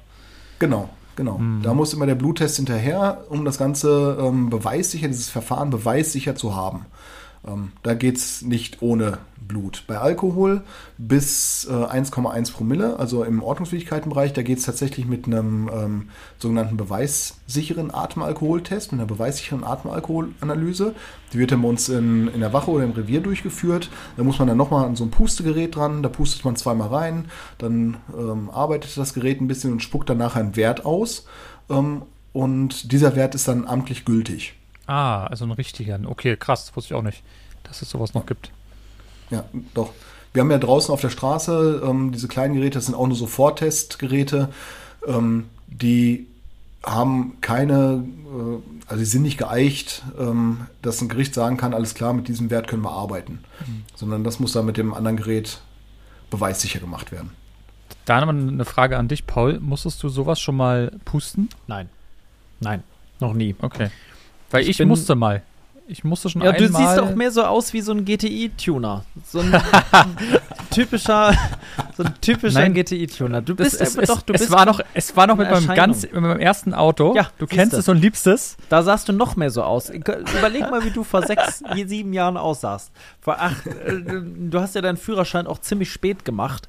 Das Ähm, stimmt. Und du, du, ähm, ähnlich wie ich, warst du ja lange auch äh, mit dem Fußbus unterwegs und dann dein erstes Auto tiefer gelegt bis sonst wohin. Du kannst dich sicherlich nur gut an deine Zeiten erinnern. Zack, die Karre runtergeschraubt. Da ist das ja logisch, dass das gemacht wird mit dir. Du hast ein Gesicht schmal, du hast immer die Kappe irgendwie so leicht schräg, hast immer ganz laut Bushido gehört. Und es ist ja ganz klar, dass das passiert. Das, das war übrigens sehr, sehr lustig, muss ich ganz kurz mal erzählen. Ähm, und zwar war das kurz bei mir ähm, zu Hause, da war so ein kleines Waldstück und da ist ein Auto ähm, mir entgegengekommen, also ein Streifenwagen. Und ich dachte schon, es war irgendwie Samstagabend, es war schon sehr spät, ich glaube, es war so 0 Uhr oder so. Da dachte ich schon, ja, okay, die ziehen mich 100% raus. Man kennt es ja. Ja, es war auch auf dem Dorf. Man hat und so ein dann, Gefühl dann. Ne? Man hat so ein Gefühl Ja, und, genau, denkt, und man genau. denkt immer so, was sagt man natürlich so, ja, die haben Langeweile. Ja. Kennst du ja vielleicht, Nein. sagt. ja, aber Man sagt's aber immer, ja, gerade Man wenn sagt's auf dem aber, Dorf oder? Ist, dann Man sagt, sagt's die fahren so. da so rum. Es ist natürlich Ja, ja. Quatsch, aber man denkt immer, die fahren da so rum und dann nehmen sie natürlich äh, immer äh, ein. Genau. Das haben sie noch nie genommen, aber Und dann sind sie, sind sie äh, gewendet und dann wusste ich schon, ah, okay, dann haben sie Blaulicht angemacht und dann kam ein äh, junger Polizist zu mir ans Fenster und meinte so, ja, hier, äh, allgemeine Verkehrskontrolle, bla bla bla. Ich ihm meinen Führerschein gegeben und ähm, als geguckt, dann meinte er so, ja, sind Sie denn einverstanden mit einem ähm, Alkoholtest? Und ich denke mir dann so, ja klar, mache ich, trinke ja eh nix. Und ähm, was ich aber noch nicht wusste, weil es ja auch das erste Mal war, ich war aufgeregt, ist ja auch komisch, ähm, dachte ich, dass ich dafür rauskommen muss. Und es, er war zu zweit, es war noch mit einer Dame da. Die Dame ist aber im Auto geblieben, komischerweise. Ähm, und als ich dann rauskam, also er hat gesagt, dann holt er den. Und ich dachte, ich muss aussteigen. Und in dem Moment, als ich ausgestiegen bin, kam sofort die Dame ausgestiegen, weil ich vielleicht dachte, keine Ahnung, was will er denn jetzt? Und steigt er aus. du hättest mal einfach losrennen müssen kurz. ja, genau. Sagen du, du wolltest dich nur mal kurz strecken. Alles sorry, ja, ich, sorry, ich, alles bin so lange, ich bin so lange gefahren. Aber man hat noch gemerkt, der war noch sehr, sehr jung. Also es muss, vielleicht war es auch ein Polizeischüler, ähm, kann gut sein, weil die Dame war definitiv ein bisschen älter. Ähm, aber ich wusste es eben nicht und man hat sofort gemerkt, dass die Dame gleich so, oh nee, nee, sie können sonst auch sitzen bleiben. Äh, Das war aber, ich weiß nicht, weil sonst ist ja doch so, dass ihr ja eigentlich, wenn ihr so eine Kontrollen macht, seid ihr eigentlich zu 99,9 Prozent ja immer zu zweit, oder? Genau. Also wir machen das in der Regel immer zu zweit und ähm, ich lasse in der Regel auch immer den Fahrzeugführer, äh, wenn es zum Atemalkoholtest kommt, ähm, aussteigen. Ähm, also vielleicht, ich muss noch mal ein bisschen anders sagen. Alles, was ich in einer Kontrolle mache, in einer verdachtsunabhängigen Verkehrskontrolle, jeden einzelnen Schritt, den ich da gehe mit dem Fahrzeugführer zusammen ähm, und mit meinem Kollegen zusammen, natürlich oder Kollegin zusammen, ähm, hat einen Sinn und Zweck. Das sind, äh, zum einen gibt es da rechtliche Sachen, die ich zu beachten habe. Und ähm, das kommt dem meinem Gegenüber vielleicht nicht vor, aber ich erfülle damit bestimmte Pflichten. Das heißt, ähm, ich stelle mich immer vor, also ich trete ans Fahrzeugfenster ran. Ich, Das- ich kann das mal ganz kurz so, so, so einen Ablauf. Ne? Ich trete ans Fahrzeugfenster ran. So, dann äh, sage ich schönen guten Tag. Hier ist äh, Wachtmeister S. Anders von der Polizeiinspektion Övenbröven. Ähm, das ist eine verdachtsunabhängige Verkehrskontrolle. Das heißt, bis hierhin haben Sie nichts falsch gemacht. Den Führerschein, die Fahrzeugpapiere bitte. Und ich habe jetzt verschiedene Pflichten gehabt. Denn wenn ich äh, mit einer Person interagiere, muss ich mich vorstellen, also ich muss ihm klar machen, dass ich von der Polizei bin. Das mache ich, indem ich sage, ich komme von der Dienststelle sowieso. Ähm, solange ich die Möglichkeit habe, muss ich mich auch dem vorstellen, wenn es nicht das Einsatzgeschehen behindert. Ähm, das heißt, ich muss ihm meinen Namen nennen. Das wissen die meisten Leute nachher nicht mehr. Aber ich habe es gemacht und bin damit meiner rechtlichen Pflicht nachgekommen. Und ich habe ihm den äh, Grund der Maßnahme erklärt. Auch das ist eine Pflicht. Ne, ich habe gesagt, das ist eine verdachtsunabhängige Verkehrskontrolle. Und zur Erklärung, damit die Leute das besser verstehen und das äh, Ganze ein bisschen aufgelockerter ist an der, am Anfang, ähm, sage ich dann immer noch, bis hierhin haben sie nichts falsch gemacht. Und danach habe ich ihn aufgefordert, mir seinen Führerschein und seine Fahrzeugpapiere zu geben. Also ich stelle da auch keine Frage. Viele, viele Kollegen machen das immer so, ähm, ja, würden Sie mir mal bitte Führerschein und Fahrzeugpapiere geben? Nö. Was mache ich denn, wenn er jetzt Nein sagt? Dann bin ich in einem Zugzwang. Also das versuche ich schon so ein bisschen zu, unter, zu unterbinden. Das ist ja nicht falsch, wie der Kollege oder die Kollegin das macht. Und viele haben damit auch Erfolg und kommen damit immer durch. Ich habe mir das abgewöhnt. Ich sage dann, ich fordere das wirklich heraus, denn ich habe das Recht, das herauszufordern. Ja, das steht im Gesetz drin. Der Fahrzeugführer muss mir das aushändigen. Also muss ich da auch nicht drum bitten, sondern kann ihn auffordern, mir das herauszugeben. So, und ab dann entscheidet mein Gegenüber, wie die Kontrolle weitergeht. Also alles, was danach passiert, liegt in seinem Ermessen, wie er mit mir jetzt umgeht. Ich bin ganz normal, ich steige immer auf dem, in dem gleichen Level, in der gleichen Tonart ein. Und dann ähm, kann er sich überlegen, ob er jetzt äh, einen Tanz haben will oder ähm, ob er sechs Minuten später bei Chips und Cola zu Hause auf der Couch sitzt. Ja, ja, klar, so wie es reinschaltet, schaltet es raus. So Genau. doof es klingt, wa? Man muss dazu sagen, in meinem Fall hat er sogar auch noch den Dienstausweis mir einmal kurz gezeigt. Obwohl natürlich, wenn wir uns ehrlich sind, als ein Laie kann der auch irgendeinen Ausweis zeigen, könnte ich eh nicht einordnen, ob das ein echter ist oder nicht. Davon abgesehen. Ja, aber auch das ähm, sagt das Polizeigesetz. Ähm, ich muss den nicht vorzeigen, sondern auf Aufforderung muss ich den vorzeigen, wenn ich als uniformierter Beamter unterwegs bin. Wenn Ah. ich nicht, also wenn ich in Zivil unterwegs bin, was auch im Wachdienst durchaus mal sein kann, dass wir Zivilstreife unterwegs, als Zivilstreife unterwegs sind, ähm, dann muss ich den unaufgefordert vorzeigen, den Dienstausweis. Weil ja sonst jemand kommen könnte, der sich einfach damit auswirkt und gar nicht Polizist ist. Genau. Ja, okay. Genau. Weil du nicht zu erkennen bist, so meine Art. Genau. Ja, okay, krass. Genau so, so kleine Sachen, die man eigentlich so klar sind, aber wenn man jetzt ähm, das dann wieder so sagt, dann ja, ist immer cool, wenn man sowas von hinter den Kulissen mal hört. Genau. Und dann, weil ich, weil ich ja gerade sagte, ich lasse die Leute lieber aussteigen zum Atemalkoholtest, auch mit einem Sinn und Zweck. Ne? Also er wird wahrscheinlich damals gedacht haben, ich lasse den drin sitzen, dann ist er eine geringere Gefahr für mich, mich anzugreifen. Ähm, ich sehe da immer ein bisschen die Schwierigkeit, was ist, wenn er jetzt losfährt und so weiter, aber es ist ein Argument. Ähm, ich lasse die Leute mal aussteigen und hinter das Fahrzeug treten, von der Straße runter. Erstmal stehe ich dann nicht mit dem Arsch auf der Straße. Ja, geht ja auch um Eigensicherung. Zum Zweiten ähm, hat mein Kollege die bessere oder meine Kollegin die bessere Möglichkeit einzuschreiten, wenn irgendwas passieren sollte. Und zum Dritten, und das ist eigentlich der Hauptgrund, ich sehe, wie der läuft. Ja, klar. Und kann, kann anhand dessen schon mal einschätzen, ist da irgendwas mit Alkohol, Betäubungsmitteln, ist da irgendwas nicht ganz koscher. ich glaube, Ja, das, das ist macht schon. Sinn. Ja, ja, ich glaube, das macht schon alleine den Moment, wo er aus dem Auto aussteigt. Also, stell dir mal vor, er hat jetzt ein sehr tiefer gelegtes Auto, wenn der da schon gar nicht mehr rauskommt, richtig, wo du denkst, was macht der da, dann ist es natürlich klar, aber ja, ja, klar, es sind so kleine Punkte, die natürlich dann auch, denke ich mal, mit der Zeit einfach für dich Routine sind, wo du dann schon Genau. an bestimmten Punkte einfach erkennst, okay, vielleicht könnte da schon irgendwas sein. Genau. Es sind natürlich die alles nur ganz- Indizien.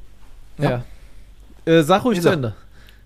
Ich wollte gerade sagen, es sind natürlich alles nur Indizien, ne? aber wenn es dann nachher irgendwo ähm, darum geht, dass ich den, ich muss das ja beschreiben, wenn ich jetzt gegen den eine Anzeige fertige, muss ich ja dem sein Verhalten beschreiben. Und ich muss, was viele auch immer verwechseln und nicht wissen, ich muss belastend und entlastend ermitteln. Das heißt, ich muss Positives und Negatives im Sachverhalt zu einer Person, muss ich natürlich ähm, äh, dokumentieren. Ja, wenn ich, wenn ich jetzt sage, äh, okay, der hat hier äh, 0,89 Promille gepustet und es geht dann äh, um die Frage, hat er denn Ausfallerscheinungen? Und dann kann ich sagen, nee, der ist ausgestiegen, der ist auf uns zugekommen, der ist ganz normal gerade gelaufen, der hat nicht verwaschen gesprochen, ähm, der hatte keinen starren Blick, sondern hat sich ganz normal verhalten, ähm, dann ist das für denjenigen entlastend. Nicht gut, weil wenn ich mit 0,89 Promille keine äh, Erscheinung von Alkoholismus zeige, dann scheine ich auch ganz gut im Training zu sein. Ähm, grundsätzlich, aber ähm, für den Sachverhalt an sich ist es dann für ihn gut, wenn ich das Ganze so wiedergeben kann. Was mir, um nochmal ein neues Thema äh, anzusprechen, die ganze Zeit auf der Zunge brennt. Wir haben gerade das schon, oder du hast es kurz angesprochen. Äh, da wollte ich nochmal drauf zurückkommen. Es ging um einen schweren Unfall, bei dem du eingetroffen bist. Ja. Ich frage mich die ganze Zeit, mir ist das noch nie passiert, Gott sei Dank, aber ich war vor einiger Zeit ja auch Zeuge, habe ich das hier erzählt im Podcast? Marcel, habe ich das erzählt? Ähm, Mit dem boah. Fahrradunfall? ja, ja, ich weiß, ich weiß, ich was glaube du meinst, schon. Da war ich ja auch Zeuge eines auch, ja. Ja. erstmal schweren Unfalls. Es hat sich ja Gott sei Dank dann rausgestellt, dass Gott sei Dank nicht so viel passiert ist. Im Nachhinein zu- zumindest war das Kind, was ja da dann über die Haube geflogen ist, nicht so verletzt, wie es erstmal schien. Ähm, ich weiß nur, dass das Gefühl da wirklich krass für mich war, weil ich das natürlich sonst auch noch nie erlebt habe. Man kriegt es ja doch mal mit, dass man einen Unfall sieht, wenn man auf der Autobahn ist und man fährt an einem vorbei. Die vielleicht, der kann auch sehr schlimm sein.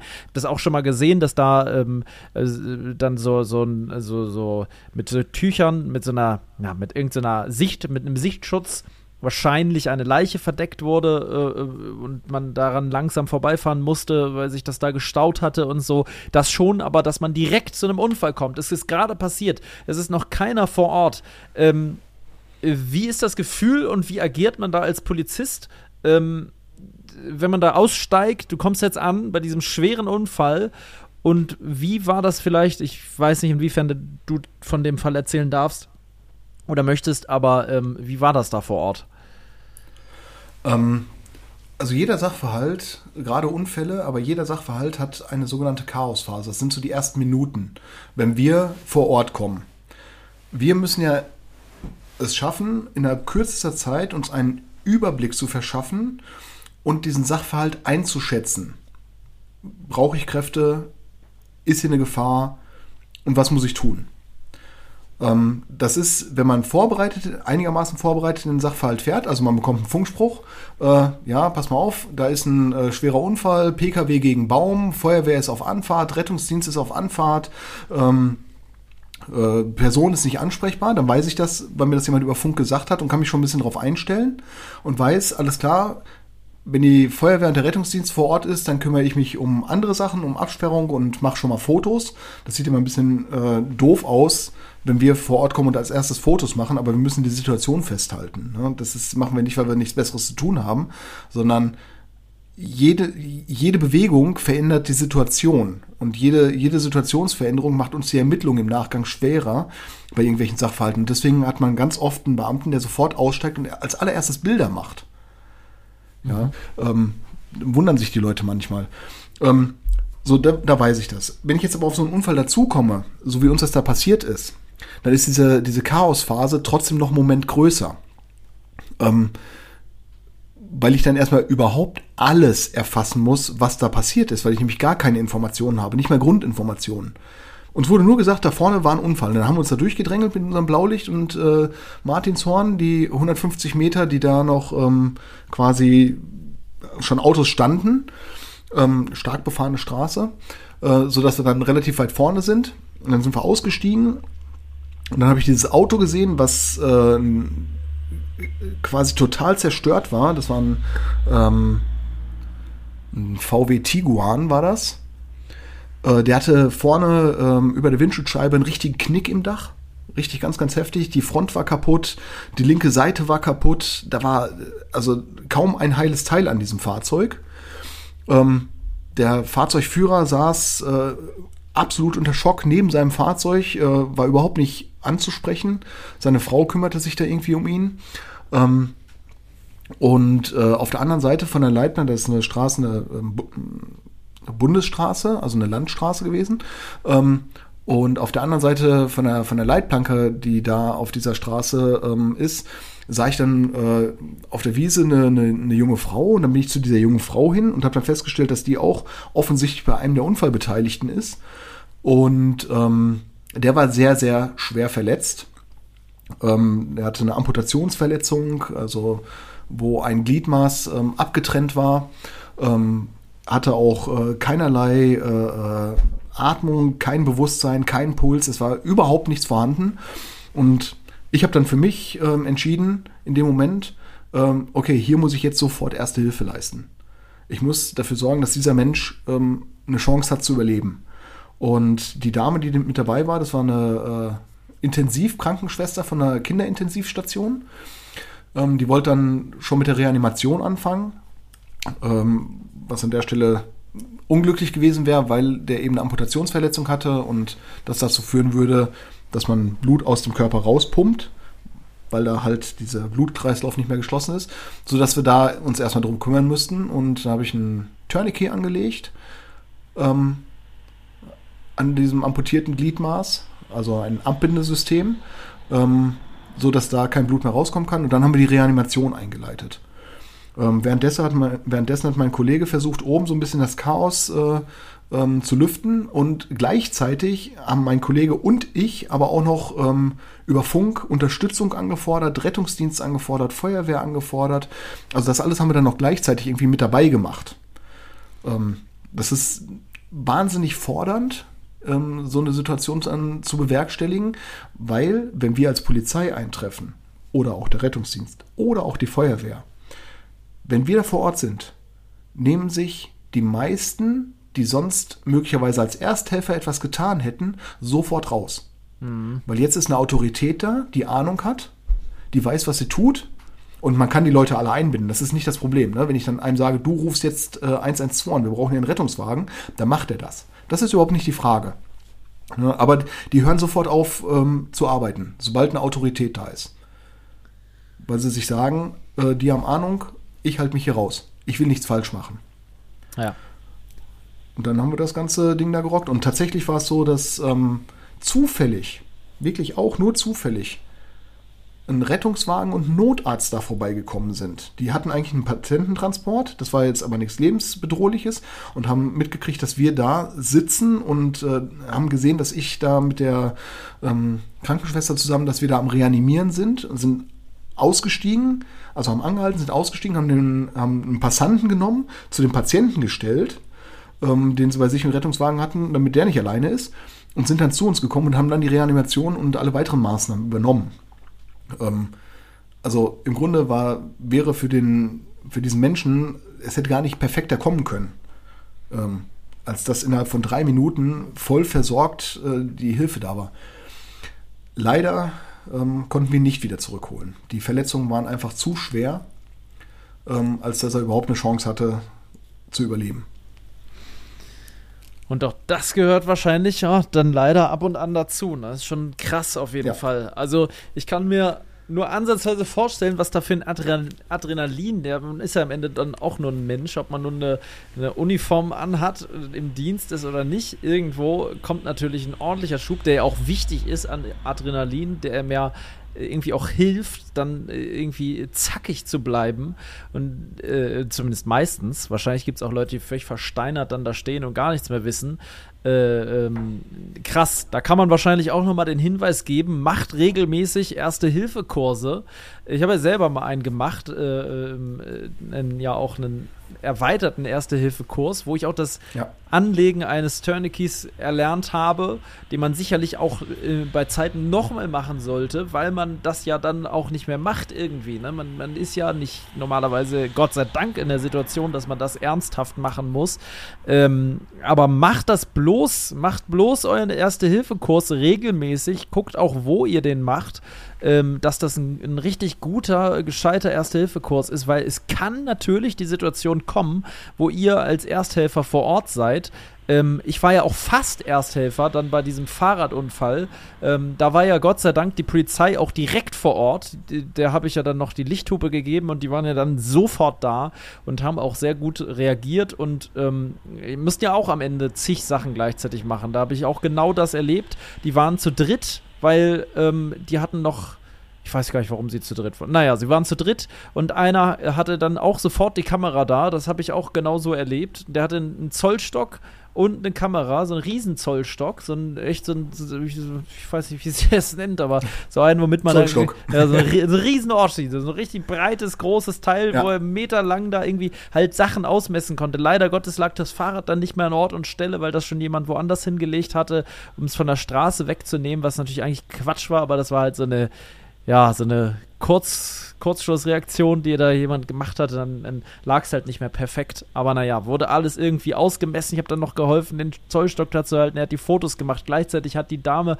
die so ein bisschen die Führung übernommen hat in der Situation, hat, ähm, äh, hat der einen Passantin, die auch vor Ort war, gesagt, jo, halt mal den Kopf hier von der von dem Mädel, was da verletzt wurde, welches in der Zwischenzeit am Straßenrand lag. Ähm, da blutete es aus dem Kopf raus und man sieht irgendwie, und so kam mir das vor, dass alles, das meinte ich auch vorhin, ich, ich weiß nicht, ob nur mir das so geht, ich sehe das ein bisschen immer wie in Zeitlupe an einem vorbeiziehen.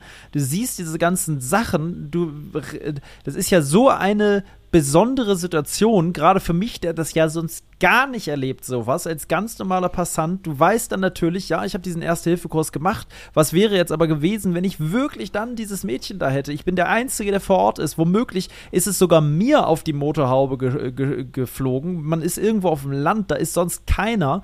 Ähm, was machst du jetzt? Die, die atmet nicht. Äh, das ist krass. Das ist wirklich natürlich eine absolute Ausnahmesituation. Wahrscheinlich werden wir auch in der nächsten Sonderfolge nochmal äh, äh, zu diesem Thema kommen und das nochmal ein bisschen vertiefen. Ähm, aber das ist natürlich auch was, was was man vielleicht manchmal gar nicht so auf dem Schirm hat, dass die Polizei auch solche Dinge natürlich angehen muss, wenn man da vor Ort ist.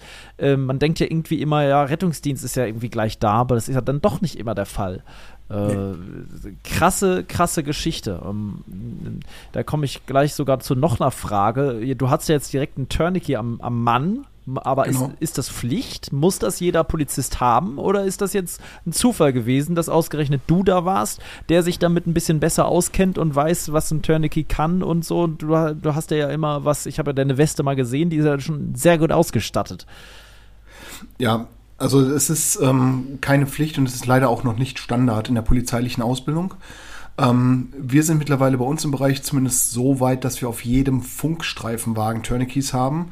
Ähm, allein wenn das Ding im Kofferraum im Funkstreifenwagen liegt, ist es sehr weit weg von mir. Und wenn ich so ein Tourniquet brauche, dann äh, können diese 30 Sekunden, die ich brauche, um den aus dem Funkstreifenwagen zu holen, natürlich sehr lang sein. Also habe ich für mich beschlossen, dass ich da vorbereiteter in solche Situationen reingehe und ähm, sozusagen immer einen Tourniquet am Mann habe. Viele meiner Kollegen, die auch eine Ausbildung dahingehend äh, zusätzlich gemacht haben, manche privat, manche über die Polizei, ähm, sehen das genauso und haben auch ihren Tourniquet dabei. Manche sehen die Notwendigkeit nicht. Die sagen sich, ähm, was auch nachvollziehbar ist, ich habe das 30 Jahre nicht gebraucht, ich werde es die nächsten 30 Jahre auch nicht brauchen. Ähm, ich sehe das ein bisschen anders. Ich denke, ähm, wenn wir doch hier ein, ein adäquates Mittel haben, ähm, was wir benutzen können, äh, was nicht viel wiegt, was nicht großartig stört, warum soll ich es nicht mitnehmen? Damit ich dann in so einem Fall tatsächlich auch möglicherweise mir selber, meinem Kollegen oder jemand anderen das Leben retten kann. Ähm, derjenige, der, bei dem ich das gelernt habe ähm, und mit dem ich auch zusammen solche Kurse mitunter ähm, gestalte, ähm, wie du ja lieber wei äh, wie du ja weißt, ähm, von dem habe ich heute einen tollen Satz dazu gehört. Ähm, auch nochmal deinen Appell angehend. Es muss wieder, es muss einfach zum Trend werden, jemanden das Leben retten zu wollen. Ja, dann muss die Angst genommen werden. Ne? Das ist dieses, ich glaube, man hat eine tierische Angst davor, ähm, in diese Situation zu geraten, sozusagen, mh, hm, ich weiß nicht, ob Macht das richtige Wort ist, aber du hast sozusagen, ja, wenn du alleine, ich, ich denke, ich stelle mir mal vor, du bist, du fühlst dich vor allem ja alleine. Vielleicht ist gerade keiner da, der, der jetzt auch diese Entscheidung trifft. Ich gehe jetzt dahin, ich sehe da jemanden schwer verletzt liegen und was ich jetzt tue, ist sozusagen ausschlaggebend äh, oder entscheidet womöglich über Leben äh, und, Tod. und, Tod. von diesem äh, von dieser Person, die da so schwer verletzt ist. Und ich glaube, dass das wirklich wichtig ist, den Menschen die Angst davor zu nehmen, äh, diese, dass sie diese Hürde einfach überwinden wollen und können.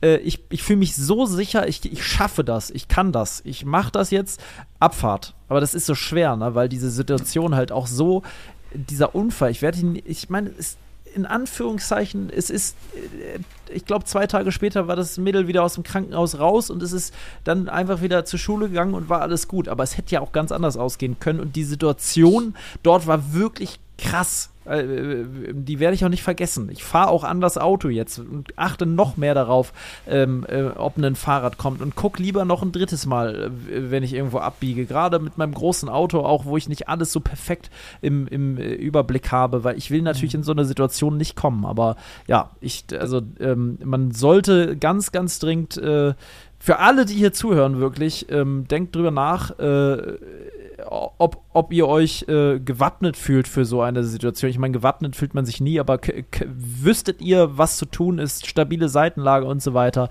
Ähm, es gibt ja manche Berufe, wo man sowas, meine Mutter arbeitet in der Pflege, die muss pflichtmäßig ab und an so einen Erste-Hilfe-Kurs machen. Ähm, und sie sagt aber auch wieder, sie nutzt es natürlich im Alltag nicht und beim nächsten Erste-Hilfe-Kurs fängt man gefühlt wieder von vorne an, weil man einfach das nicht nutzt. Und es ist halt nicht wie Fahrradfahren, ich dass du das einmal machst und dann ist es drin. Vielleicht grob, aber nicht so richtig. Ne? Muss ich auch ähm, noch mal kurz was sagen, was ich auch glaube. Ja. Im Auto ist ja grundsätzlich der Erste-Hilfe-Kasten ja auch Pflicht, ähm, was ja auch gut ist. Aber ich könnte mir vorstellen, zu 90 Prozent weiß gefühlt kein Mensch, was in diesem Erste-Hilfe-Kasten A überhaupt drin ist, B, für was das überhaupt gedacht ist. Ich glaube, in dem Moment, wo dann was passiert, muss man erstmal das Ding aufmachen. Manche Leute sehen das Ding ja zum ersten Mal, was da überhaupt drin ist. Dann müssen sie auf die Verpackung gucken, was ist es überhaupt, was macht man damit vielleicht. Ich glaube, in der Zeit geht schon so viel Zeit leider vorbei, dass auch alleine dieser Punkt ja auch schon krass ist, dass man vielleicht sich einfach mal damit befasst. Klar, man hat in der Fahrschule gelernt, was da vielleicht drin ist. Aber wenn wir jetzt mal ehrlich sind, jeder kauft irgendwas einfach und hat das Ding auch noch nie in seinem Leben gefühlt gesehen, was da drin ist. Und ich kann mir echt vorstellen, dass manche Leute dann da stehen und denken, ja gut, ist es jetzt hier ein Band, was mache ich damit? Oder keine Ahnung, wie du schon sagst, weißt du? Ich glaube, das hilft auch schon, um überhaupt zu mal wissen, ja, wenn was ist, was ist da überhaupt drin, was kann ich nutzen für was einer Verletzung oder wie auch immer. Lass uns, doch, lass uns doch dazu wirklich mal diesen Link in die Videobeschreibung, äh, hier, Videobeschreibung. Ich bin immer bei YouTube. Podcast, in, in mein lieber, Podcast. Ja, ich habe Demenz, du weißt es doch.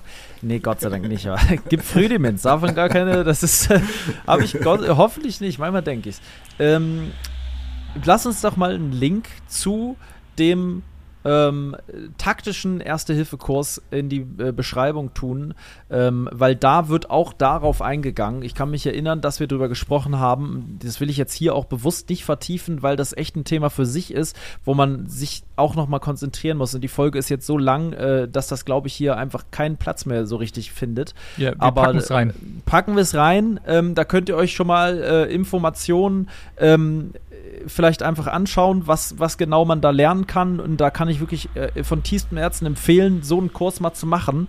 Ähm, der ist, äh, der, der macht wirklich, der macht wirklich Sinn. Und da lernt man übrigens auch, was kann der Erste-Hilfe-Kasten und vor allem, was kann der vielleicht nicht.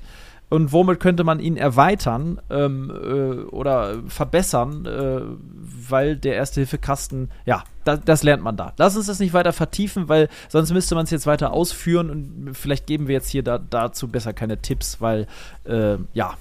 Ich würde sagen, wir haben jetzt eine Stunde 25. Ja, ich hätte ich würde, sonst- ich würde, ja. ich würde so gerne diese Folge, du äh, kannst auch gar nicht gerne noch, äh, ich würde so gerne diese Folge abschließen mit einer, mit einer positiven Geschichte äh, aus dem Polizeileben, vielleicht, die einem ähm, nochmal als Polizist wissen lässt, warum macht man diesen Job und was ist so, die, es gibt ja so Situationen, wo man sich denkt, boah, ja, Mann, ich konnte jetzt hier richtig was bewirken, ich konnte jemandem total helfen.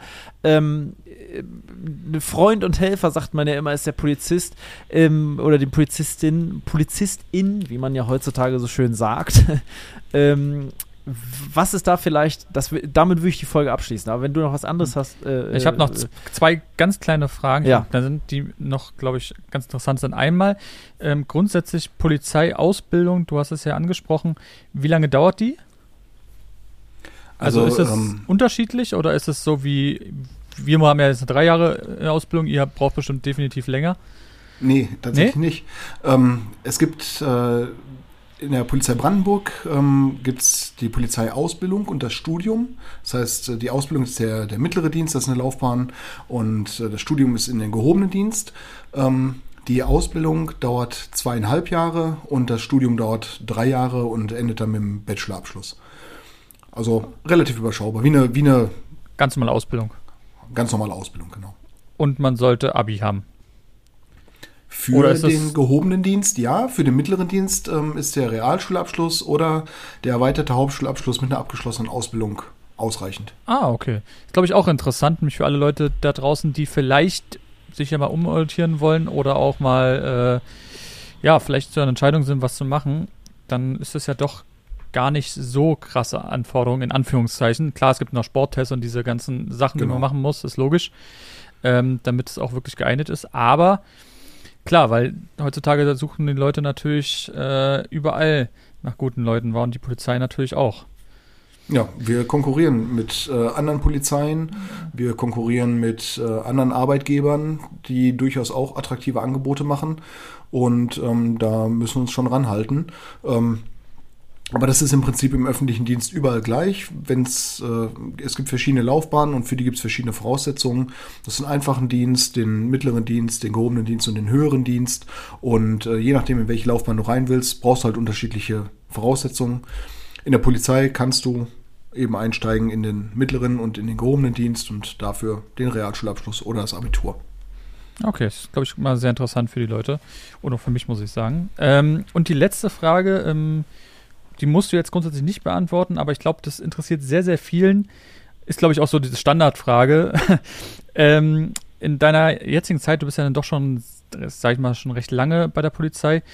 Gab es ein einziges Mal schon mal die Situation, wo du deine Dienstwaffe benutzen musstest, ob ein Warnschuss oder was auch immer, ist jetzt in dem Fall egal, aber musstest du wirklich schon mal sie benutzen oder hattest du das Glück, dass bis jetzt immer nur vielleicht die Androhung gereicht hat?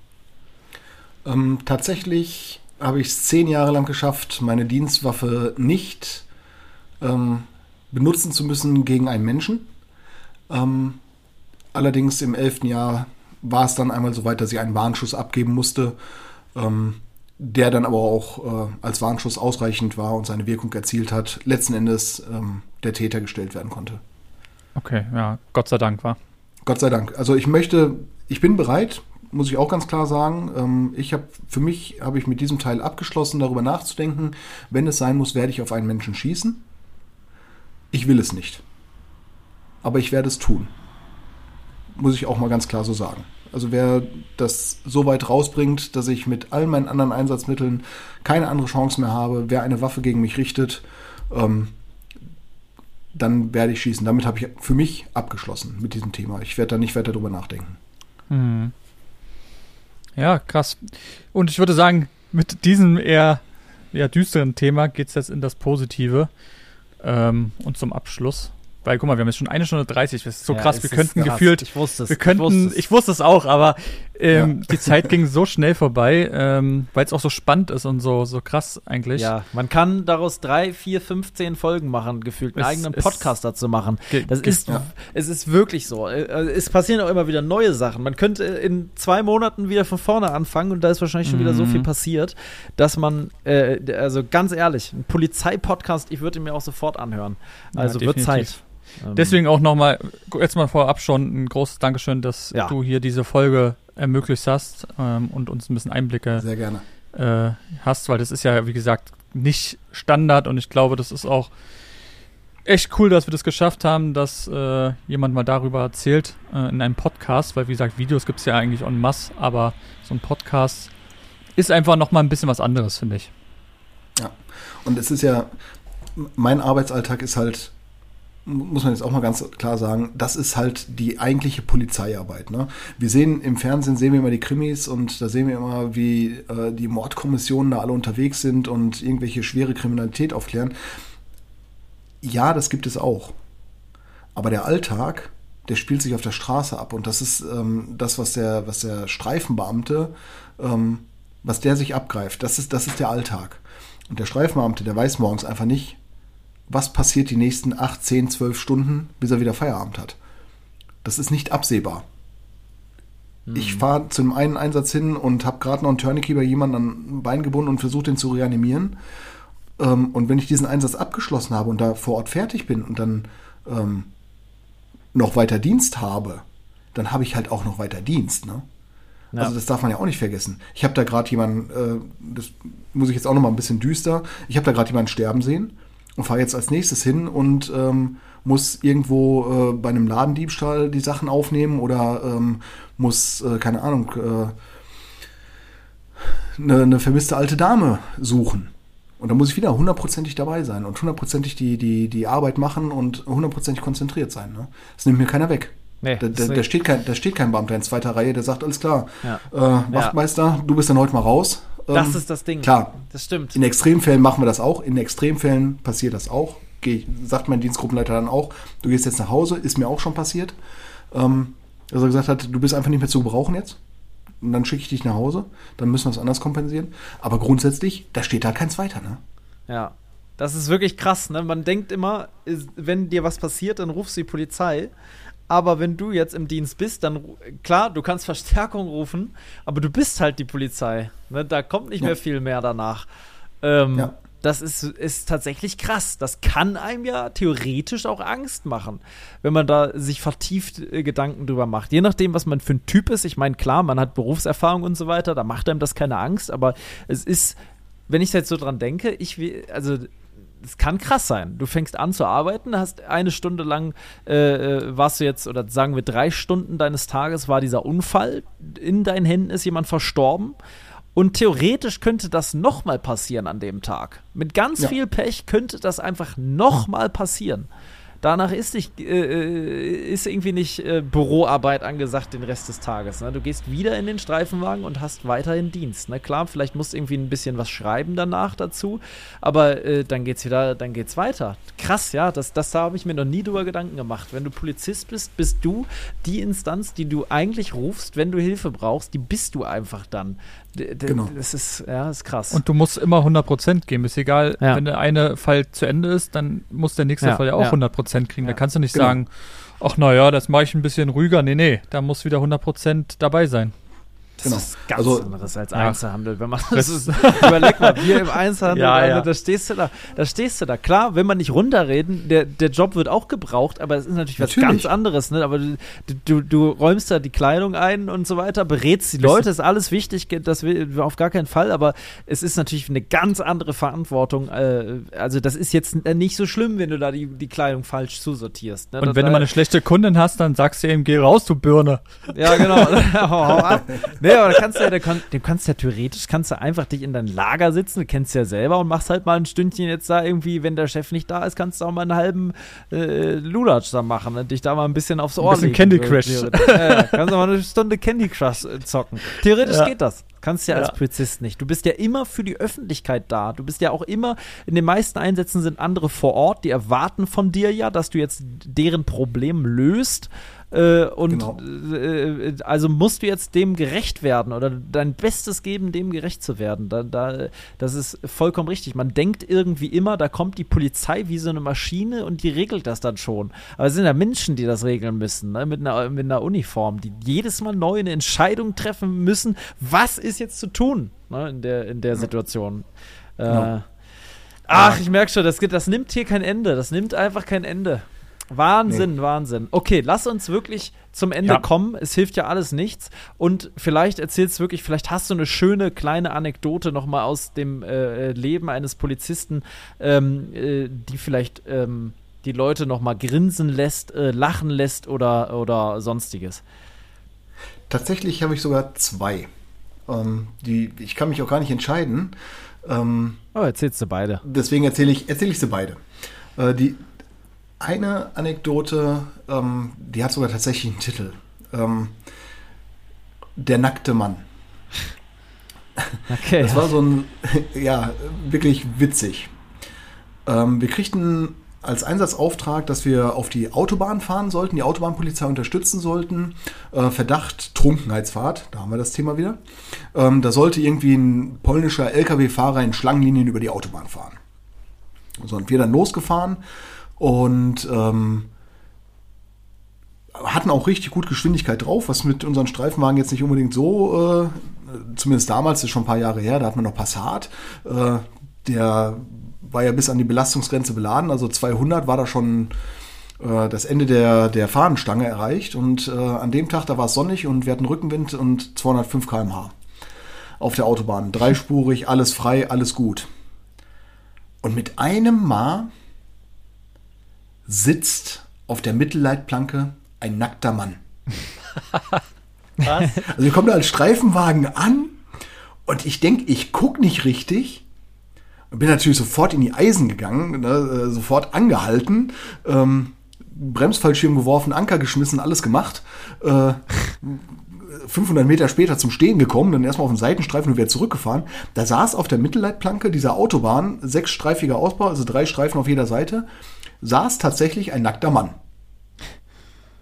Du hast natürlich gedacht, du siehst nicht richtig und denkst dir, was? Ja. What the fuck? Was macht Paul da? ja, ja, ja.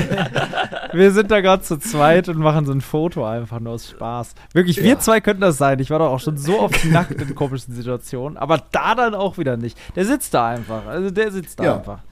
Da saß dann auf der Mittelleitplanke. Da haben wir den da runtergezottelt. Ich sag, was ist denn, weil, also nach dem Ausweis brauchst du den ja jetzt nicht fragen. Ähm, das war ja relativ offensichtlich, dass er keinen dabei hatte. äh, habe ich ihn gefragt, was denn, was denn seine Idee des Gefechts jetzt war. Was hat er denn vorgehabt? Ja, sagt er, ähm, auf der einen Seite der Autobahn hat er geparkt und auf der anderen Seite der Autobahn ist ein See und an diesem See gibt es einen FKK-Bereich, da wollte er hin. Na, ich sage, und warum gehen sie nicht über die Brücke wie alle anderen oder äh, parken auf, der, auf dem Parkplatz von dem See? Nein, der Weg äh, hier lang wäre ja jetzt viel kürzer zum FKK-Bereich. Und weil er ja seine Sachen nicht mitnehmen wollte, wollte er nicht so lange nackt durch die Gegend laufen, dachte er sich, er läuft über die Autobahn. Nein. Das, das gibt's ja gar nicht. Aber ist das bewiesen, dass das auch so wirklich gewollt war? Und der hatte, hatte einen weg. Ich meine, der hatte kein Handtuch doch. Hatte der ein Handtuch mit? Der hatte ein Handtuch, hat er mitgehabt und seinen Autoschlüssel. Und wir haben ihn dann mitgenommen und wir sind dann zu seinem Auto hingefahren. Und die, die Geschichte in sich war stimmig, also von der Örtlichkeit her und das passte alles. Ähm, das war wirklich seine Idee des Gefechts gewesen. Der war auch nüchtern, der war auch klar, der hatte auch keinen psychischen Ausnahmezustand. Gut, ganz knusper war er offensichtlich nicht. Nee. Äh, über eine sechsstreifige Autobahn äh, an einem Samstag zu rennen äh, am helllichten Tag, das ist jetzt Nackt. nicht unbedingt die beste Idee. Nackt, ja, das Und dann ist auch ein- nackt. dass er dieses Skrupel zu haben, zu sagen, scheiß drauf, ich gehe jetzt los. Ist doch egal, hier ist eine Autobahn, da komme ich irgendwie rüber. Ich bin nackt, ich, bin- ich sehe gut aus, das passt alles. Ich bin jetzt hier genau richtig. Das gibt's gar nicht. Also, selbst vom Parkplatz aus nackt zum See zu laufen, direkt vor dem See zu parken und dahin zu laufen, ist ja schon eine Sache für sich. Also ich würde mich immer dazu entscheiden, ich meine, jeder wie er mag, aber äh, ich laufe angekleidet zum See und ziehe mich dann aus. Und Ja, er wollte nicht, dass also- seine Sachen geklaut werden. es ist ja Wahnsinn. Er nimmt quasi lieber in Kauf, dass die Sachen nicht geklaut werden und er dafür aber überfahren wird, nackt. Stell dir mal vor, du überfährst einen Nackten. Ich meine, es ist brutal, aber das ist ja, du rechnest ja nicht mit dir, dass da ein Nackter, also Dass überhaupt da jemand schon ist. dass und da dann ein auch noch Tier nackt. ist schon, ist ja schon speziell. Du siehst seltenst ein Tier auf der Mhm. Autobahn, aber einen nackten Mann zu sehen, ist ja irre. Ja, das ist wirklich irre. Das, Ja. das ist wirklich, das könnte der Titel der Folge werden, wirklich. Das ist das ist, Der nackte Mann auf der Autobahn. ja, ja. Ja. Ähm, und die zweite Geschichte auch zum Schmunzeln, äh, so ein bisschen zum Schmunzeln. ein Satz anders war übrigens der gleiche oder fast der gleiche. Ähm, das ist tatsächlich noch gar nicht so lange her. Und da rief dann auch jemand bei uns an und sagte, ja, da fährt ein PKW vor ihm auf einer Bundesstraße Richtung Norden und ähm, boah, wahrscheinlich betrunken, fährt ganz doll Schlangenlinien, kommt immer wieder nach rechts und links irgendwie von, von, seiner Fahr von seinem Stra Fahrstreifen ab und so weiter. Und ähm, da sind wir dann auch hin.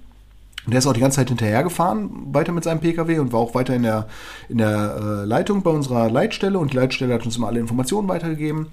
Und ähm, nach wenigen Minuten hatten wir äh, die beiden dann auch schon ähm, eingekriegt. Und dann haben wir uns vor dieses von ihm äh, beschriebene Fahrzeug gesetzt, haben oben in unserer, in dem Blaulicht haben wir immer noch diese Leuchtschrift mit drin, ähm, bitte Folgen angemacht und sind dann irgendwann bei einer günstigen Gelegenheit von dieser ähm, Bundesstraße runtergefahren in so einen Waldweg rein. Und das Auto ist uns auch gefolgt. Ähm, der andere hielt dann auch vorne an der Bundesstraße noch an. Ähm, wäre ja möglicherweise äh, Zeuge noch gewesen. Also wir hätten ja seinen Daten noch mal gebraucht, ähm, wenn da noch irgendwas anderes bei rumgekommen wäre. Und äh, ich bin dann an das Fahrzeug rangetreten. Es, die Tür ging direkt schon auf.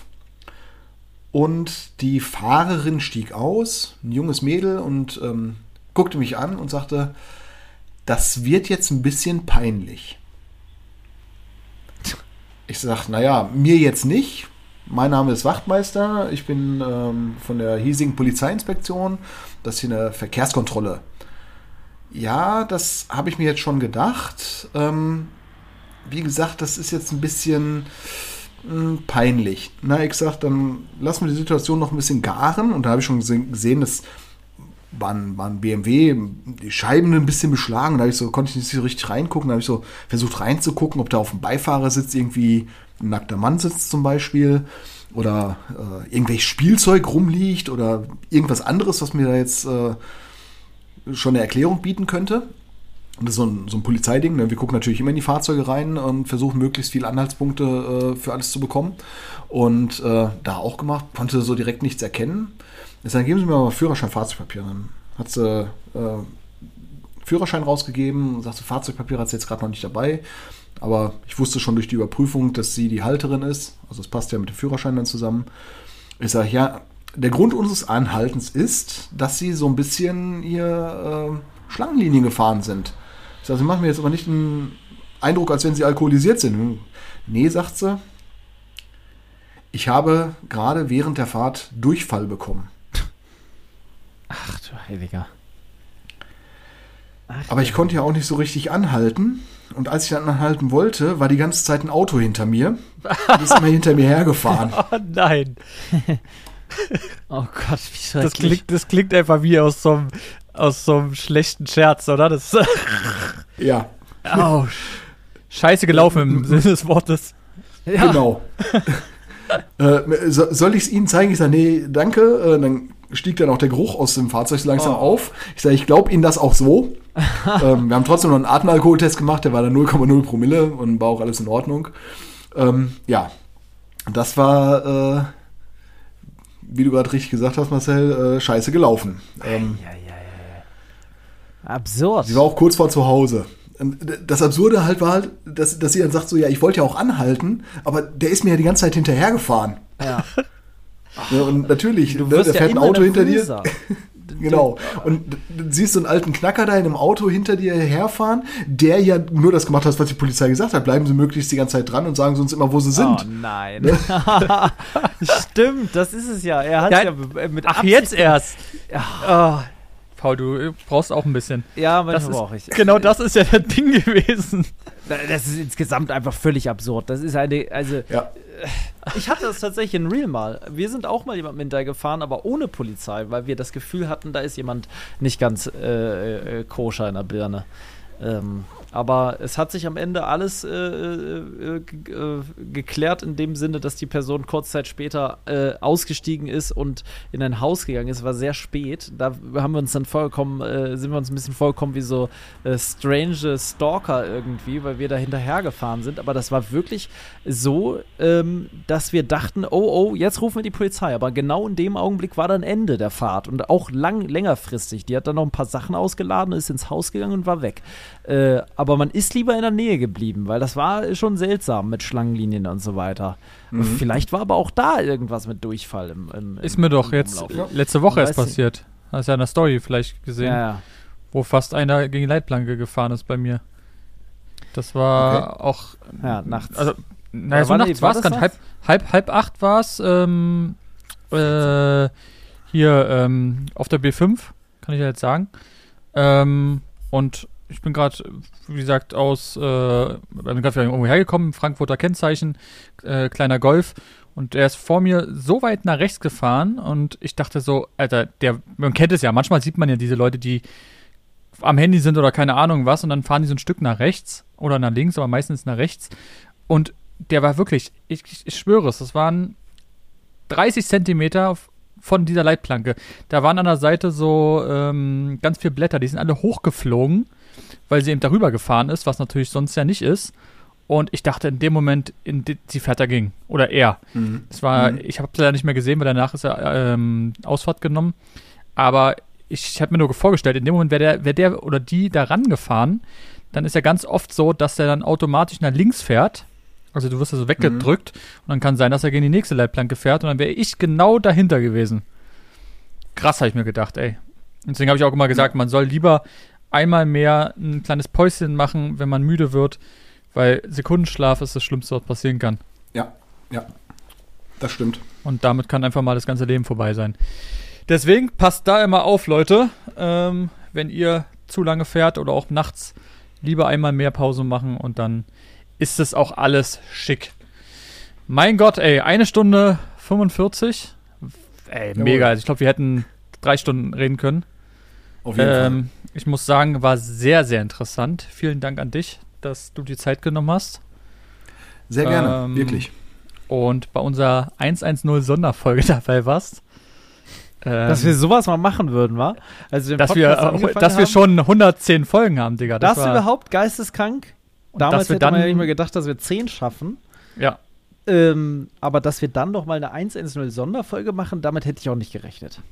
Muss Ja. ich sagen. Das ist Und ja dann- sonst so und- fernab von dem, was wir sonst so äh, machen. Ne? Das, äh, damit rechnet, glaube ich, auch gar keiner, dass jetzt so eine Folge kommt. Ich glaube, damit hat keiner gerechnet. Nee, Nee. das glaube ich auch. Das Und- glaube ich auch. Und, im Nachhinein sagen sie auch alle, echt. dass es dann ein absoluter Fuchs war, weil wir 1-1-0. Ja, ja, ja, ja, ja, ja. Ja, ja. Ja, Das haben wir ja. gut eingefädelt. Ähm, und natürlich auch die Möglichkeit hatten, mit dir dann darüber zu reden, weil ist ja auch nicht Standard, muss man Nein. ja auch einfach mal fairerweise sagen. Deswegen da nochmal vielen Dank. Sehr, sehr gerne und äh, vielen Dank für die Einladung. Ähm, hat mich sehr gefreut und äh, wir können das gerne wiederholen. Also, wenn er dann, weiß ich nicht, bei 220 sagt, wir machen heute eine Doppelfolge, Ja, 110, dann äh, bin ich gerne wieder dabei. vier Sehr geil. Stunden Sonderfolge. Hört man sich an. Ich denke mir oft auf der Autofahrt, warum ist der Podcast schon wieder vorbei? Die sind oft viel Es- zu kurz. Eine es gibt Stunde nichts reicht Schlimmeres. nicht. 40 Minuten Podcast, finde ich, dann Ja, macht wer gar macht keinen. das denn? Aber wer macht denn 40 Minuten nur? Gibt's ab und zu mal. Die meisten machen aber doch so wie wir auch eine Stunde, weil das ist sowas, wo Stunde du sagst. muss schon sein, ja, auf Ja, jeden Fall. Stunde muss, definitiv. muss auf jeden Fall sein. Aber jetzt hier, guck mal, wir haben fast zwei Stunden und du hast vorher Ja. noch gesagt, zwei Stunden ist schon ein bisschen viel. Ja, aber guck mal, es sind ja genau so eine Themen, die dann auch spannend sind. Und wann haben wir mal so eine Möglichkeit, mit so einem Beruf überhaupt in Kontakt zu kommen? Ja. Weißt du, was ich meine? Das ist ja noch anders, als wenn wir beide privat ein bisschen quatschen über das, was wir erlebt haben. Und auf jeden deswegen Fall. müssen wir jetzt auch einfach mal die Zeit jetzt hier nehmen und das hat sich auch gelohnt. Also es war wirklich richtig cool. In Und ich würde sagen, genau, ähm, wünschen wir euch natürlich einen ähm, ja, schönen Tag noch.